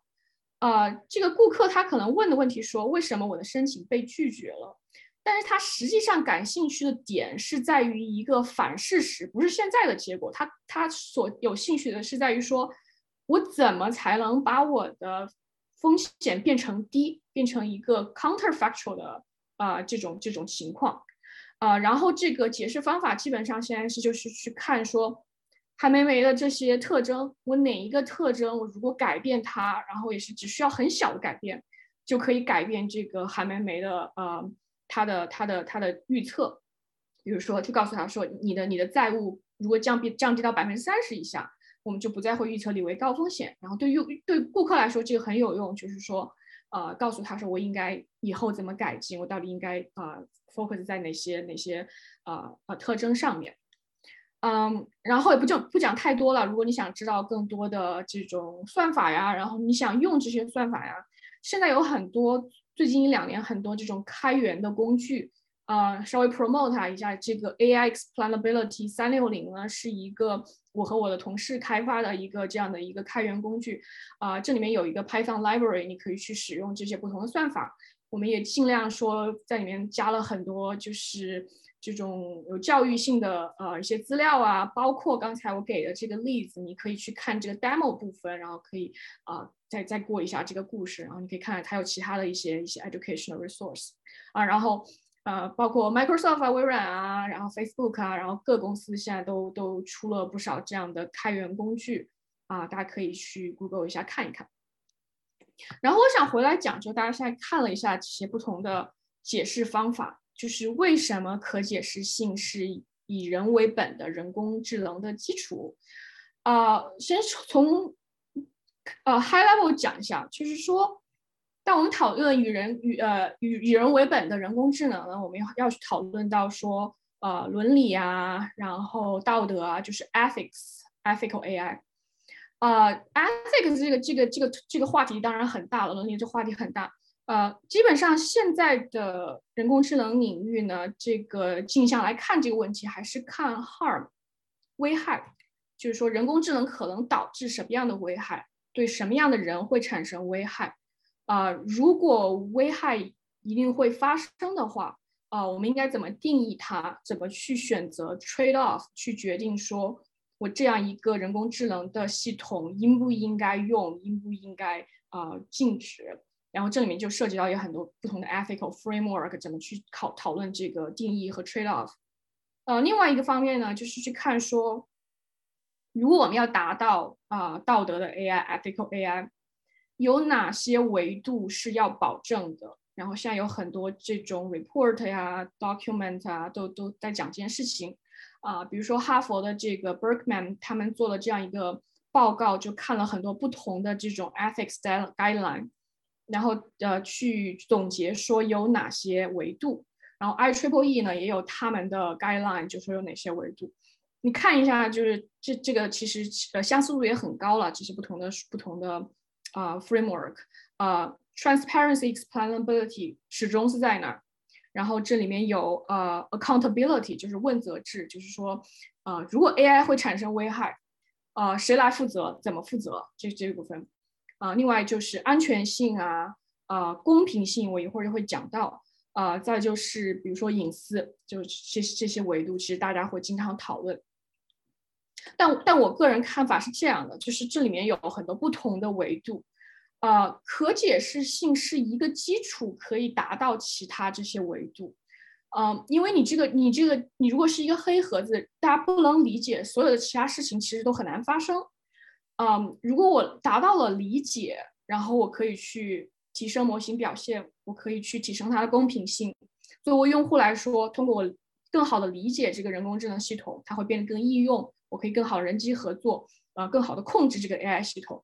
啊，同时问责制，刚才说了 accountability 和可解释性的这个联系也很大，因为对于这个开发者来说，如果呃他知道这个模型是必须要透明的，然后大家是可以来监督的，那么很多这种问责的问题 accountability 它就是它就是 inherently 需要需要去考虑，包括说我应该怎么去保护用户隐私。啊，所以基本上我是我我的我的我的 conceptual model 是说，它是达到这些事情的目的，但是可解释性本身其实经常不是这个最终目的。嗯，我我给大家几个例子，就是说为什么可解释性可以达到这些目的。啊，一个就是刚才说提升模型表现。可以说，现在可解释性走的最远的区域，就还是说数据科学家来用它。呃，大家开始慢慢的用很多这样的算法，不仅仅在是去看这些呃 accuracy 啊这些表现的 matrix，呃，也去看就是说这个模型到底是怎么做决定的，这样大家大家也可以更好的调试模型。然后最近也有一些工作，就是去嗯开发这种模型调试界面，可以运用多种不同的。呃解释性方法，然后帮助呃数据科学家去进行更好的调试，进行更好的呃模型。嗯，稍微多说几句呢，是这个歧视问题。嗯，fairness biases，然后大家最近也讨论的比较多。嗯，这个歧视问题是一个非常非常广的问题，有很多不同的定义。但基本上这个 high level 的 idea 就是说，当人工智能，当这个模型把一些已经本身无特群的群体，不管是某个种族、某个性别、某个年龄、有某种 disability 问题的人，放在系统性的劣势位置。那么这个人工智能它是歧视的人工智能，啊，这个 fairness 现在讨论的非常多啊，就是有很多不同的原因会导致说人工智能它会产生歧视，但其中最主要的一个原因呢，是因为就像我们刚才聊到的是，嗯，这种机器学习呢，它需要去学习过去的数据，但是我们知道我们社会是 hopefully 在进步的，然后过去呢会有各种歧视，种族歧视、性别歧视。然后你如果不去解决这个数据里的问题，那模型它所做的就是不断的去重复过去历史中的那些 pattern，然后这些这些歧视不会解决，然后可能会变得越来越严重，特别是考虑到说有那么多的人会去用 AI 系统，嗯，然后最最有名的一个案例，这个也是呃很一个一个就是呃起点吧，大家开始讨论这个 fairness problem，就是这个 Campus 呃软件。嗯，这个软件呢是在美国的一些司法系统用。它做什么事情呢？它是告诉你说，呃，这个这个，他看一个罪犯，然后他告诉你说，这个人有呃多高的风险，高风险或者低风险，他会再次犯罪。嗯，然后这个会法官呢在做判决决定，特别是说被保释决定的时候。他会考虑到这个，比如这个人他有很高的风险再犯，那么法官会说我不允许他保释，或者我把这个保释金设设的特别特别高。嗯，但这个问题是在于呢，这个系统它是是在学习的是一个旧的数据，然后这个数据呢，也你也知道，美国的这个社会就是种族歧视一直是根深蒂固，然后呃，警察执法呢也一直有这种倾向，就是 over punish，呃，比如说 black。啊，然后导致说你这个模型就学到了这部这种歧视的 pattern，然后产生什么什么问题呢？就是我现在去给他看两个呃犯人，然后同样的同样的档案，同样的背景，只是因为这个人是一个黑人，那么这个软件就会给他一个高的呃 risk 的呃呃预测，所以这这这这个问题呢，就是经过一些。呃，activist group 啊，活动家的这个报道啊，啊，就就开始大家真的去关注这个呃歧视问题。呃，在这个 AI machine learning 的这个研究学学区呢，也是说很多年前都没有人讨论这个问题，然后你突然看到最近几年就有很多很多的 paper 都是在讨论这个问题。呃，基本上这种技术性的东西呢，两个领域，就是一个领域就是说。我怎么去 measure？怎么去评估这个模型它有没有歧视？这里面一个问题是，呃，歧视的定义有非常非常多种，就有一个非常非常有名的 paper，好像是说有有二十多种定义还是什么？嗯，就是你到底是有是哪一种歧视存在？然后另一块的技术就是说，呃，我怎么样去 debias？我拿到这个 data，我拿到这个模型之后呢，我怎么去减低它的歧视？嗯，然后我想说的就是说，这个这个这种减低歧视和嗯可解释性之间的联系，它的问题是在于说，这种刚才说到就有很多不同定义的呃歧视，这里有很多呃不同方法去减少歧视，这个很难去 automate，很难去自动化，你必须有一个人在中间，human in the loop。然后去检查这个模型，看清楚说它到底是一个什么样歧视问题，是哪一个特征有歧视问题？呃，这里面比如说，呃，我们都知道说，呃，种族这个这个特征不能用，它可能会产生歧视。现在其实有立法说你就是不能用种族，但是问题是，其实有很多其他的特征，它是和种族相联系的。比如说你去用 zip code，你去用区域号，你知道哪个哪个黑人聚集在哪个区域，所以在那样情况下也会产生就是这种歧视，这就真的需要一个人来看这个模型的决策过程，然后知道说 OK 哪个哪个特征是有歧视问题，有没有歧视问题，然后再去选择说我们怎么样用合适的方法去呃 debias。然后我们自己也做了一些这样的 work，就是说怎么去 design 这个呃这种呃解释性的方法，然后看说帮助人去检查哪种这个模型有没有歧视问题。呃，这里不多讲了。如果你有兴趣的话，你在我网站上你可以找到这篇 paper 去看一下这些不同解释方法，帮助大家查检查歧视问题。嗯，作为用户来说呢，刚才其实讲那个啊 loan 的那个就是呃呃申请的那个案例也讲到了一些，就是说可解释性能够增加用户的呃呃使使用可使用性。啊，不仅仅是帮助他们决策，也可以帮助他们更好的执行。嗯，比如说哈，就这我们当时也去在 IBM 看到，就有这样一个系统，它是在做这种供应链的 AI 的协助，它会给你一个预测说，OK，你这个 delivery 这个这个包裹会会 delay，但是这个用户他其实想知道是为什么会 delay。如果是因为说天气原因，那么我什么也做不了。如果是我知道哪里之后了，我可以去。试着和对方沟通，所以这个解释性就真的是能够帮助用户做更好的执行。嗯，另一方面呢，是就是可视性、可解释性呢，也可以帮助呃用户评估系统能力，达到更好的人机合作。我们刚才也涉及到了一些，就是说，如果你是一个用户，你开始使用这个系统，你知道它的逻辑，然后嗯，你觉得这个逻辑不太对，你可以决定就不不用它。呃，你觉得它对，或者你觉得有一些逻辑，你觉得非常的呃，可以有很很很可以相信它。有些逻辑你稍微觉得有点问题，然后你就可以知道说我什么样的情况下我需要更小心，然后需要需要看一下这个 AI 的决策，然后什么样的情况下我可以更 hands off，然后相信这个 AI 可以解决问题。呃，稍微提示呃提一下呢，现在也还有一个趋势，就是涉及到就特别是关于怎么帮助大家呃。呃，帮助大家评估这个能力啊，就是现在有个趋势，就是说人工智能文档和标签。当你去买买吃了食物的时候呢，你会有这种营养标签，告诉你它的组成是什么。然后现在趋势就是说，我们需要，当你建立一个模型，当你放一个人工智能系统到外部的时候，我们也需要这样的标签，告诉人说，啊，这个这个这个呃嗯训练的。数据是什么？这个系统的表现是什么样？包括解释，直接说它的逻辑是什么？啊，我觉得这是这是大势所趋。像 IBM 我们推出了一叫 Fact Sheet，然后 Google 他们叫啊叫做 Model Card，啊，这是大势所趋，我觉得非常非常必要啊。但是也有一些问题，比如说我们怎么样设置正确的标准？大家应该放什么样的信息在里面？然后还包括说我们怎么样去帮助人去写这样的文档？如果你只是一个个人的数据科学家，当你创建一个一个模型的时候，你怎么保证说你让不用太费力的去创建这样一个文档？嗯，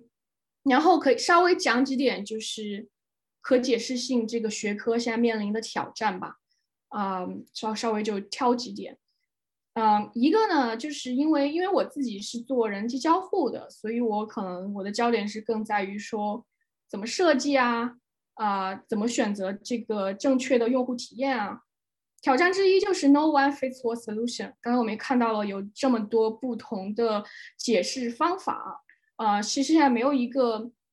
标准说什么样的情况我应该用什么样的解释方法。然后我有了这样一个算法之后，我应该怎么样去设计？嗯，一个原因呢，就是回到刚才所说的，就是可解释性其实往往是其他事情的基础，呃。他用户有不同的他的目的，当他寻求解释性的时候，当他有不同的目的的时候，他就需要不同的样的解释性。所以一定要去考，叫你选择这个技术、选择这个方式的时候，必须要考虑，呃，这个用户的 end goal 是什么。然后这会这这这这个地方就有很多的很多的复杂性。然后最近大家也会去讨论说，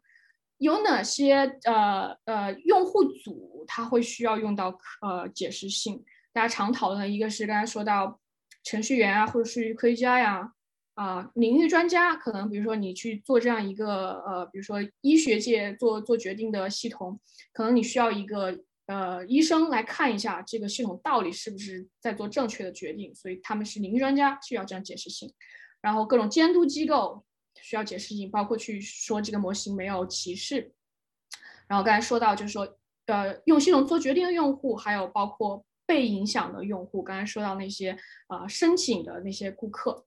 呃，但个人我觉得是说这个是有用的，但是力度真的不够。呃，你就就比如说你同样是做决策者，这个人是一个医生，这个人是在金融，就是做商务，这个人做网络安全，他们有很多不同的需求。然后也包括说这个人的社交组织背景，他是在一个什么样的公司，他是在什么样的情况下用这个系统，都会导致很多不同的需求。让当我们在想说选择哪种解释方法，怎么样去设计那种解释方法，嗯，所以我个人的研究呢，在这几年主要是就是说，怎么我们去做以用户为中心的设计来想去说这个透明度啊或者解释性。呃，我们所呃提出的方法呢，就是说从用户问题出发。当你去做用户体验研究的时候，一定要加一步，就是说收集用户对这个 AI 系统的问题。如果这个用户他是问的是关于训练数据，那么你就要解释训练数据。如果这个问用户问的是关于某一个某一个呃某一个呃呃 prediction 或 recommendation，那你们就要去解释这种这种 local 的呃解释。所以说，不同的用户问题应该不同运呃对应不同的解释方法和需求，呃，然后你所收集到的这些需求呢，也去呃指导你去怎么去做这个设计。另外，我们强调的也是说，这个选择合适的方法呢，这个需要设计师和数据工程师合作，因为挑选合适的方法，这一方面是你要了解用户需求、社交背景，另一方面你必须我也要了解，就是说这个模型数据到底能不能能不能可行，用某一个方法。啊，我们做了一个呃工作，就是说，呃，提出这样一个叫做 XAI Question Bank 啊，一个问题银行，就是我们大概看了呃很多不同的 AI system，然后看有哪些呃用户常见的问题，然后我们就说这是一个用户常见的问题啊，然后我们把它归纳成不同的种类，就是说你在做用户研究的时候，你可以用这种 Question Bank 做一个 checklist 去说。在我的这个系统上，用户会问哪个问题？你也可以是说用它来去帮助你去做呃做 analysis，去看你收集到的问题属于哪一种类型。然后我们也提出说，呃，把这些问题，然后有一个 mapping 到说到底哪些不同的算法、不同的 technique 可以去回答这些问题。然后通过这些对应的算法，这些出现的呃解释的形式是什么？我们也写出一个 guideline。啊，然后我们把这个给，就是一方面是给 designer，就设计师他去看说，呃，这个这个用户问题我到底应该怎么解释；另一方面也是去给数据科学家说，这是哪些这些这些有哪些算法，而且我们有 link，就是特别到是，嗯，那些呃开源的那些软件啊，所以就就数学科学家可以直接使用来开发这些这些这些算法。啊，不说太多。如果说你感对这个感兴趣的话，你可以可以在我的网站上看到这些文章。然后啊，如果你有什么问题的话，也欢迎啊，欢迎你，欢迎你呃，email 我来问。呃，然后第二个挑战呢，大家最近讨论很多的，也是就是这个人工智能的解释的输出和人类解释这个形式之间的差距。嗯，有一篇论文推荐大家去看，非常有意思，就是 Tim Miller 这篇论文呢，他做了一个很有意思的事情，他去。看了一下社会科学的论文，然后总结出说这个人的解释的特征是什么，然后再去看说这个特征和现在 AI 的这种解释的差别是什么。呃，比如说哈，人的解释是对比的，就是我们在去寻求解释的时候呢，实际上我们经常想问的是一个对比的情况，但是这个对比的情况呢，很多时候并不是我直接说出来的。你需要通过这个情境去推断我在说什么。比如说，我现在问你说，你为什么没在 Trader Joe's 给我买巧克力？这个对比的情况其实是可能有两种。你可能是在问说，你为什么没有去 Whole Foods 给我买这个巧克力？或者是说呢，你在问说，你去了 Trader Joe's，你只买了水果，为什么没有给我买巧克力？但这个人到底是在问什么呢？你这个这个是必必须要去通过情境来推断。嗯，这也是为什么刚才说到这个反事实的解释最近非常火，因为反事解其实可以可以帮你达到一些这些目的。就在这人说，我的申请为什么会被拒绝呢？其实他想想想感兴趣的是这个是这个对比的情况，是感兴趣是说，呃，我怎么才能改进？我怎么才能变成低风险？啊，就这种反事实解释可以做到这一点，但是困难还是在于说，如果这个人说的有好几种情况，我其实不能推断说你到底在问哪一种反事实情况，这个还是很很难做到。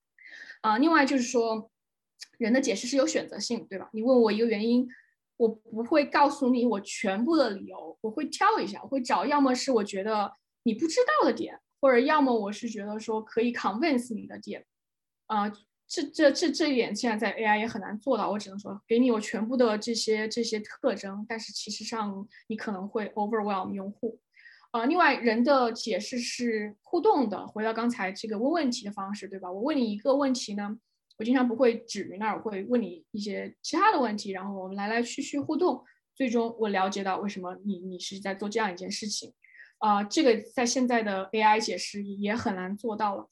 啊，但所有这些其实也是因为就是说人有这个能力去根据你的接收者去调整，去不同的互动啊，或者是选择不同的方式啊。啊，这个现在。呃，AI 就是就是很难做到，但是 hopefully 啊啊技术进步啊，我们可以做到一些这些部分。然后最后讲一下就是可解释性的呃局限性了。呃，一个点呢，就是包括我们的工作和最近的一些人机交互的学习，会发现说，呃，加上解释，你可能会导致过度信任，甚至误导用户判断，尤其是说你这个模型在给出一个错误的决策。或者说给出一个 outlier，这个需要用户很小心的时候，我们去对比说给用户解释和不给用户解释，我们发现说你给用户解释，其实用户更容易误导，他更更容易去觉得我要我现在要相信这个这个人工智能，虽然说它现在 AI 这个判断是错误的，啊，所以这是这是一个这是一个需要需要需要非常小心的一个问题，呃，归根结底呢，是因为这个问题是在于说。可解释性最终是取决于接收者是否能够理解。我可以给你各种不同的方法去解释啊，算法呀，嗯，它必须对于接收者来说是 meaningful，是 make sense 的。你看这个 GDPR 里面用这个这个关键词 meaningful，但是这是一个非常难以呃 unpack 的一个词，就是 meaningful 是什么意思？对不同人是是到底是意味着什么？有哪些需求？这个我们现在其实是不知道的，而且就是就就就就是很难。这里面有一个问题，也就是说，可解释性它会不会带来不公平性？啊，你比如说同样一个解释我放出去，对吧？呃，一个专家他了解 AI，了解这个领域，他可以马上能够 make it meaningful，他可以 make sense，然后然后懂得理理解它。但是你给一个另外的一组人呢，他可能就是没有办法 make sense，他这这对他是没有没有 meaningful 的。呃，这样就会导致说不公平性。一组人可以有更好的用户体验，他们可以有合适的呃这个信任度，但另一组人就会有不好的用户体验，甚至于被误导，甚至于有一些有些不好的结果。嗯，归根结底呢，就是说只有解释性是不够的，有有人工智能这是其中的一个方法，但是嗯，只有解释性是不够。我常用这个例子就是说，呃，你会去坐飞机，对吧？你其实也不知道飞机它是怎么运营的，你完全不知道这个这个是怎么去解释，但是你不会觉得有问题，你就是去你就去做了，你会你会相信它，你会觉得这个事情运营，为什么呢？因为这这里面是有整个一个生态系统在背后，对吧？这个这个呃开发飞机的这些公司呢，他们有很很多很多很多的这种 safety check 这个 procedure，它都是它都是在 building 的，这是有很很多很多历史的。另一方面呢，有这种就是呃第三方的这种 oversight，或者说这种政府的呃 regulation 都能够保证说，我造了一个飞机，这个飞机是能够正常运营的。所以我们现在也就是需要考虑说，呃，怎么去制造这种呃以人为本、可可相信的，然后 ethical 的这种生态环境。这其中一部分确实是就是说，呃，explain 需要说你要是透明度。但是你确实不能指望说，也不应该指望每一个个人都通过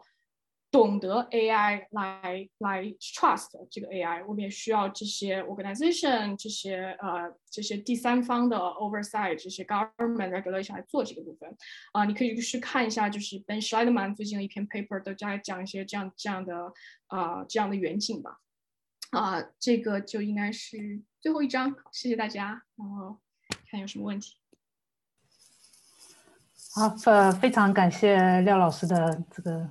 这这部分分享啊，呃，两位主讲都讲了非常多的内容，感觉回去要好好消化吸收一下。呃，AI 伦理本身也是一个维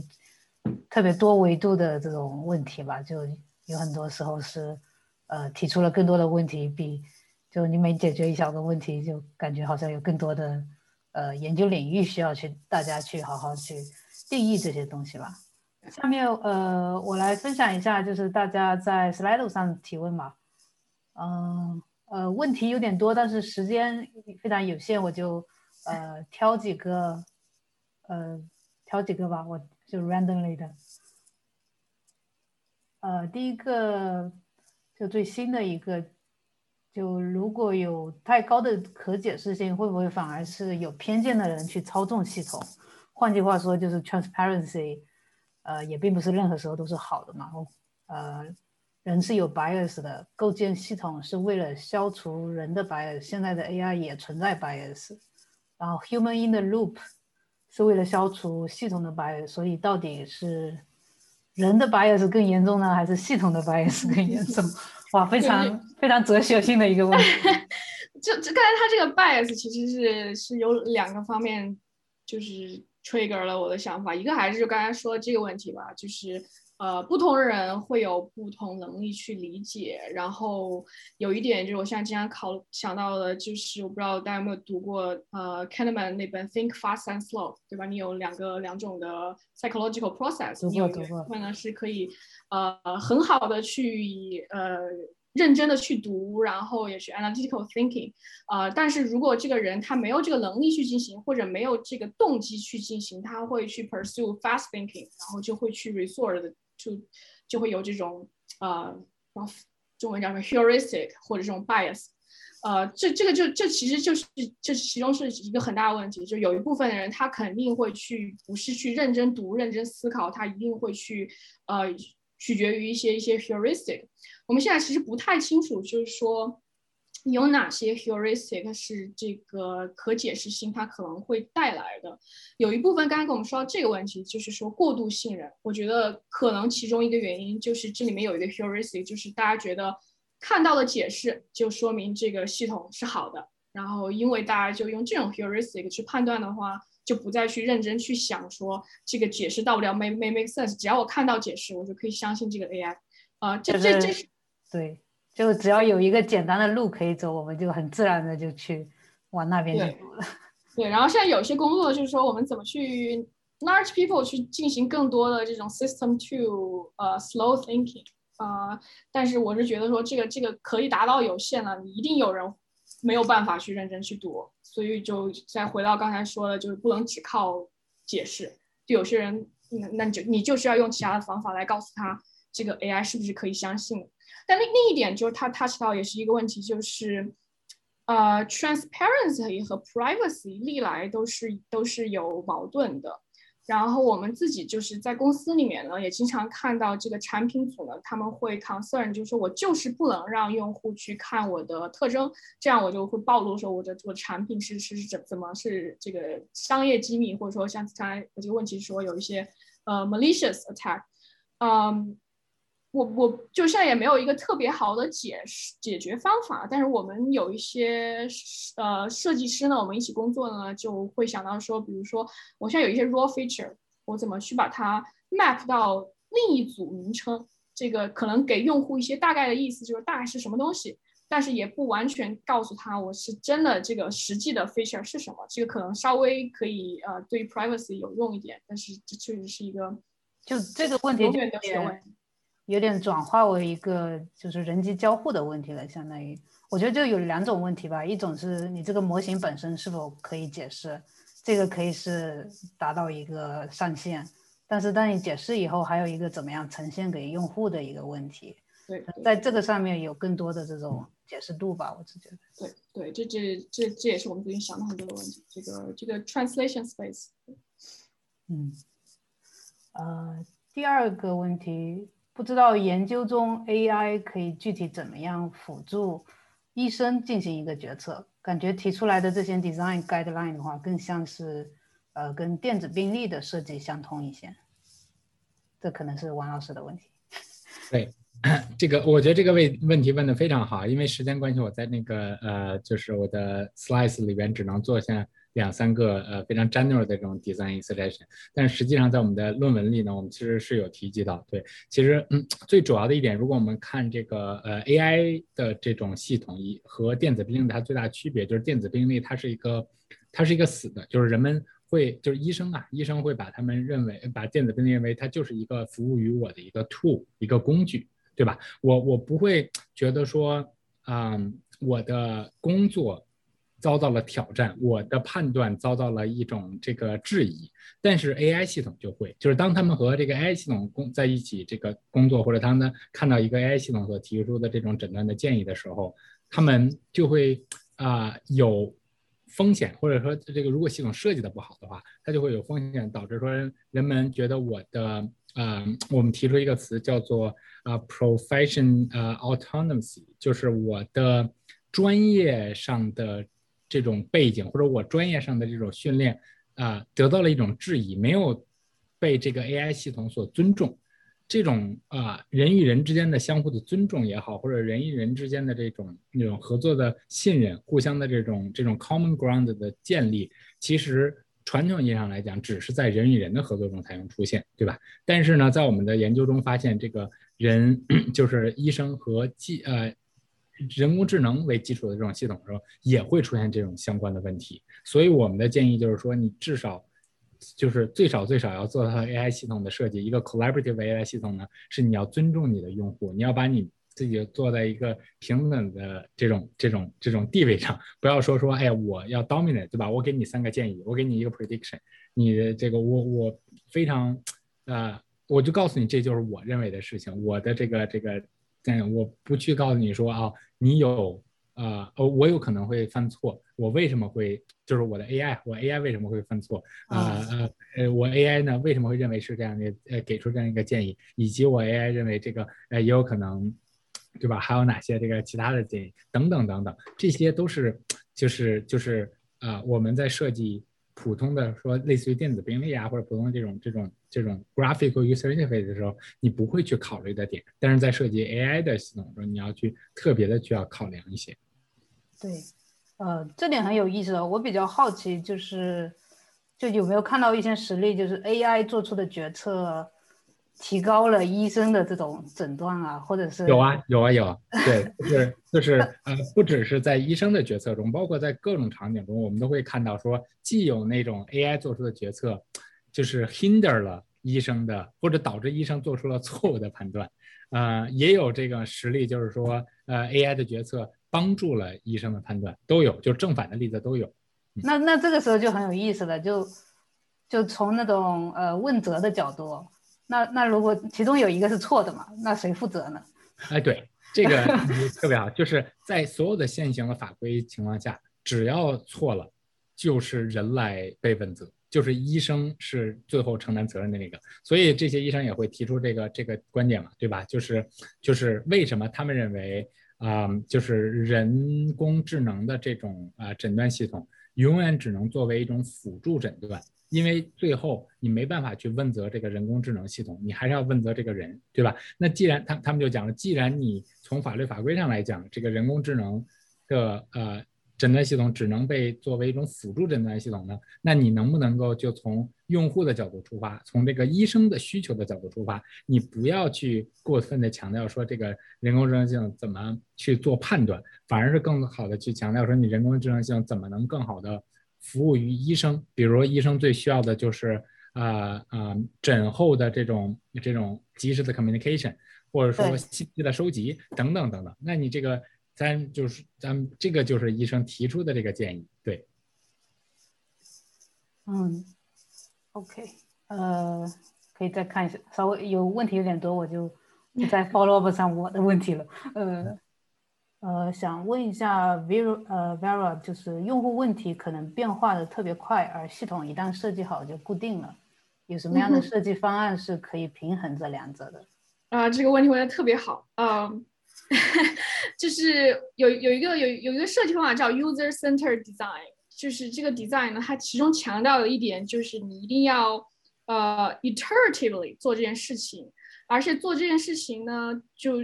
就不能是在你已经决定说我要开始 build，我要做这件事，你要从一个我们叫 low-fi prototype，就是比如说你在手上画两个，然后去看用户说有什么 feedback，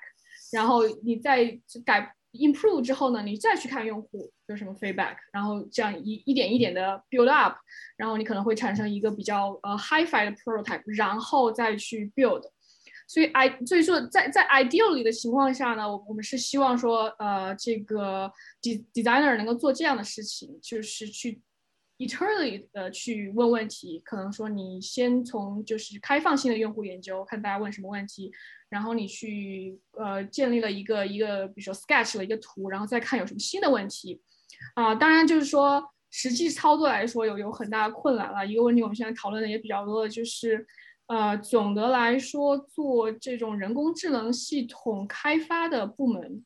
现在没有一个这样的用户中心设计的文化，往往都是我这个模型已经建完了，然后啊，最后一步我们把 designer 呃拉进来，然后做一个 design 就完了。这个完完完完全全就是就是不对的。然后特别是就是我们现在讨论说 responsible AI 啊，responsible 什么叫 responsible？第一步就是以用户为中心。所以，我们现在真的是想做到的，就是能够改变我们一些呃呃，就产品组现在这种文化，能够让他们先去想到去做设计，先去想到去做用户的研究。这也是为什么，就是我们强调说，先去先去得到问题，不要去马上去想我现在怎么去做模型，怎么去选择一个合适的算法，一定要去 iteratively 去去找这个问题。还有下一个问题是一味追求可解释性，是否牺牲了复杂？模型的能力如何取得一个平衡，又是一个平衡的问题。嗯哈，呃，刚刚才讲到，就是刚开始讲到，就是说，啊，现在的可解释性技术是两块了，一块儿就是说，你就是去用一个黑箱模型，呃，去去追求它的高高表现，然后你用这种叫事后解释的方法，再去解释这个模型。呃，这里面是有一些问题啦，就是大家有有一些 fidelity measurement 的，就是说你这个，因为你看到很多方法其实是用一个简化的模型去解释这个复杂的模型，这里面可能有就这两个模型并并其实并不并不是一致的，对啊，有这样的问题。但是用这种方法的好处就是在于说，你可以继续使用这种黑箱模型的表现很好，啊，然后另一方面的现在的学科发展就是说，我们怎么能，呃。制造新的算法，这些算法呢可以找到一个比较平衡，能够打破那个 trade off，可以去既解释的好，然后又又比较表现的比较好。呃，就像有些算法可以做到这这这样这样的一些平衡了，当然他们有他们的缺点，但是我觉得这是一个很重要的方向。嗯嗯，呃，还有个相关的问题，可能就是有点 follow up 啊，就是呃，解释性跟智能性似乎是冲突的。目前有什么好的算法领域？就你刚才说到取到了一种很好的双赢啊，然后有什么算法领域是就模型领域是绝对没有一个解决方案，它就是就是一个 total black box。比如说，啊，有点好奇智能性的定义是什么？是是说这个表现吗？感觉跟它的可能它的复杂模型就可能接近人工智呃，这更加。智能性更加高一些嘛？我这个也是很 general 的定义。对，就还是还是还是这样说，用用一些事后解释的方法，但是我们需要设计更好的事后解释方法。这这确实对的，就是这个想法说，如果我们将来变得更加智能，尤其是这些模型可能会用一些人也没有的这些 reasoning 之类的，直接会让它变得不能就是叫 epistemic access，就是说。本身是不能解释的，那你就是要通过一些其他的手段，或者说去简化它呀，或者是去用这个用户的语言去解释，就是这 post，这是为什么这 post hoc 这个方方式是要是要是是一定要还是需要的。对，我觉得还是回到就是刚才那个，就整个话题而言，就以人为本，很多时候是一种就非技术性的一些想就是考虑在里头，然后再反反馈到这种技术层面上的设计。嗯哼。呃，刚来刚上来一个新的问题，嗯，很多互联网用户不在乎隐隐私保护，他们也不太在意 AI 的可解释性，怎么样向用户解释 survey 的重必要性？啊，怎么样推销？啊，我不是我我我本身不是在做 privacy 这一块，呃，这个这个这个是一个一个大家研究了很多很多很多年的方法，有很多这种 behavioral study，就是你怎么去设计一些屏幕上那儿让大家去去看这个这个这个隐私的问题或注重隐私的问题。另一方面就是大环境的怎么去 educate 大家了。啊，我觉得现在至少在在美国来说的话，啊，大家可能就是因为这些 Facebook 这种各种事情，很多事情大家也开始更加在意了。嗯，就是很难很难说 specific to to explainability 这里有什么解释，可能还是这种通用的 privacy 的这些行为方法可以可以可以帮助。对，我觉得整个领域还是在就是在不断的迭代的一个过程嘛，就法规上也其实挺落后的，或者是有很多法规是不不太明确，我就没法一一一对应到我们技术实现上啊，甚至很就不仅仅是用户吧，还有很多。呃，程序员本身也不太关注这个事情的时候，你就很难去说从各个角度做好这件事。大环大环境要先变化。对，就是靠呃，像两位老师的基础性研究，就是我感觉是对这个整个大环境的一个重要贡献吧。呃，还有一个，哎，问一个，除了 Siri 和 Alexa、Google Assistant 的，目前有没有类似 NLP？图形识别的训练集，可针对特定对象学习，接入环境、健康习惯等数据，来辅助完成一些工作的 automation，以及生活方面帮助探索自己的 personal assistant 的项目，类似于钢铁侠的 Harvest。嗯，这是在问你数据数据集吗？好了，呃，对，有没有类似于 NLP 和图形识别的训练集？这个 NLP 和图形训练集非常非常多，每年都 层层层层出不齐。但是，啊，没有一个 centralized 的地方说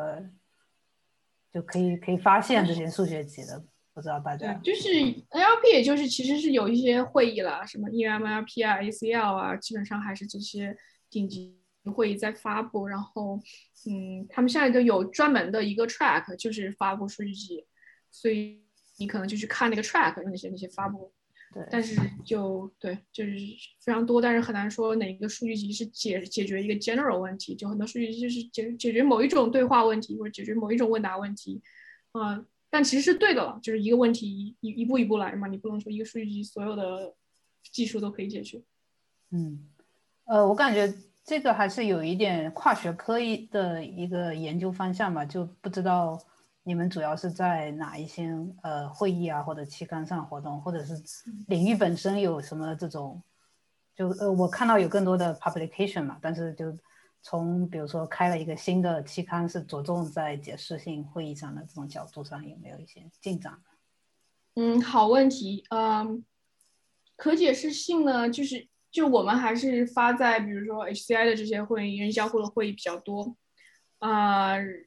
然后广告一下，我们自己在有 workshop，就是大家让大家发这个关于这个 explainability 这个 AI 的 topic，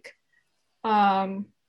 然后现在有一些这种，比如说 IUI，我知道在 IUI，这是一个关于就是说 HCI 和 AI，呃，就是 interdis interdisciplinary 的会议，嗯，但其实现在还是大家就是说。AI 的人在发 AI 的会，HCI 人在配 HCI 会，希望这个 跨学科的这个会会会变得越来越好。对，呃，我是呃博士期间做的隐私方面的东西嘛，然后我的我在发会的时候也有这种感觉，就是好像没有一个主流会议是着重在隐私上的，都是说我在安全的会议上发一些，或者是在系统的会议、网络的会议上，就还是说。呃，我觉得本身可能是问题的这种跨学科性吧。嗯，呃，感觉我们快到时间，最后一个问题，呃，如果解释本身导致歧视怎么办？比如招聘的时候，对于毕业院校 tier 的歧视，现在 HR 都不愿意解释为什么简历或者面试不通过了。呃，interesting，我觉得这个不是说解释性导致了歧视，这还是是说这个模型本身有歧视，然后这个解释性暴露了这个歧视。呃，但我觉得回到就是刚才说到说解释性和这个问责制之间联系，如果我们就是说要求解释性是 inherently built，其实也会更更好的增加这个问责制，然后这些建立模型的人也会更注意说我要我要保证我放出去的模型它是没有这个 bias。嗯，所以我觉得还是大方向上来说，增加透明度，然后增加问责制，还才是能够从根本上解决让模型嗯不要去有 bias。呃，下面有个其实相关的问题，就是比如说技术层面上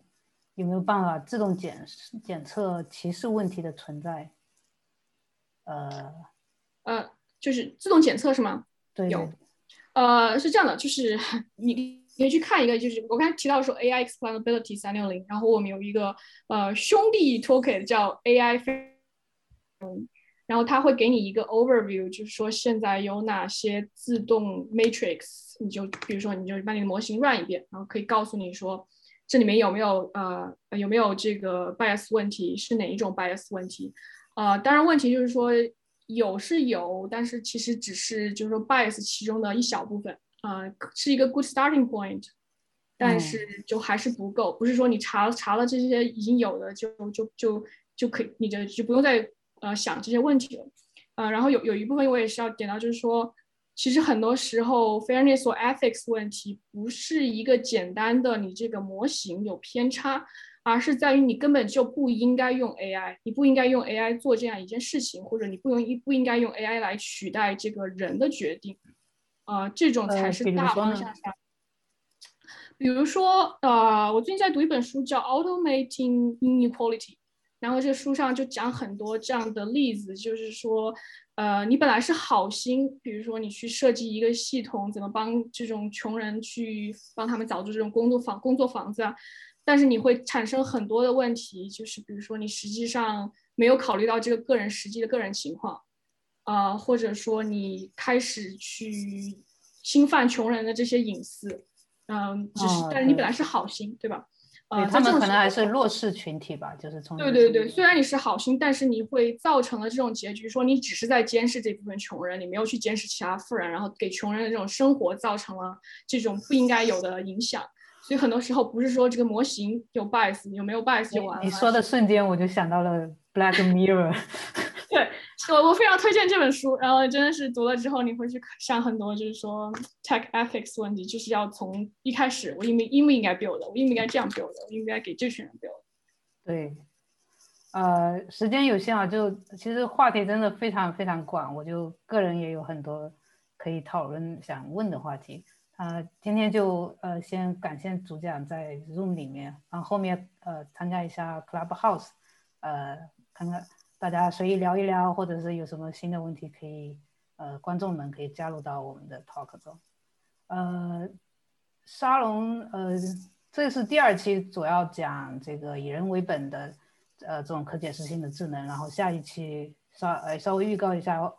呃，其实是我来讲这种隐私方面的保护，以前是做这一块的，希望呃有兴趣的观众也可以来参加讨论一下。呃，非常感谢两位主讲，呃，今天就到这里，谢谢大家，Clubhouse 见，谢谢，嗯。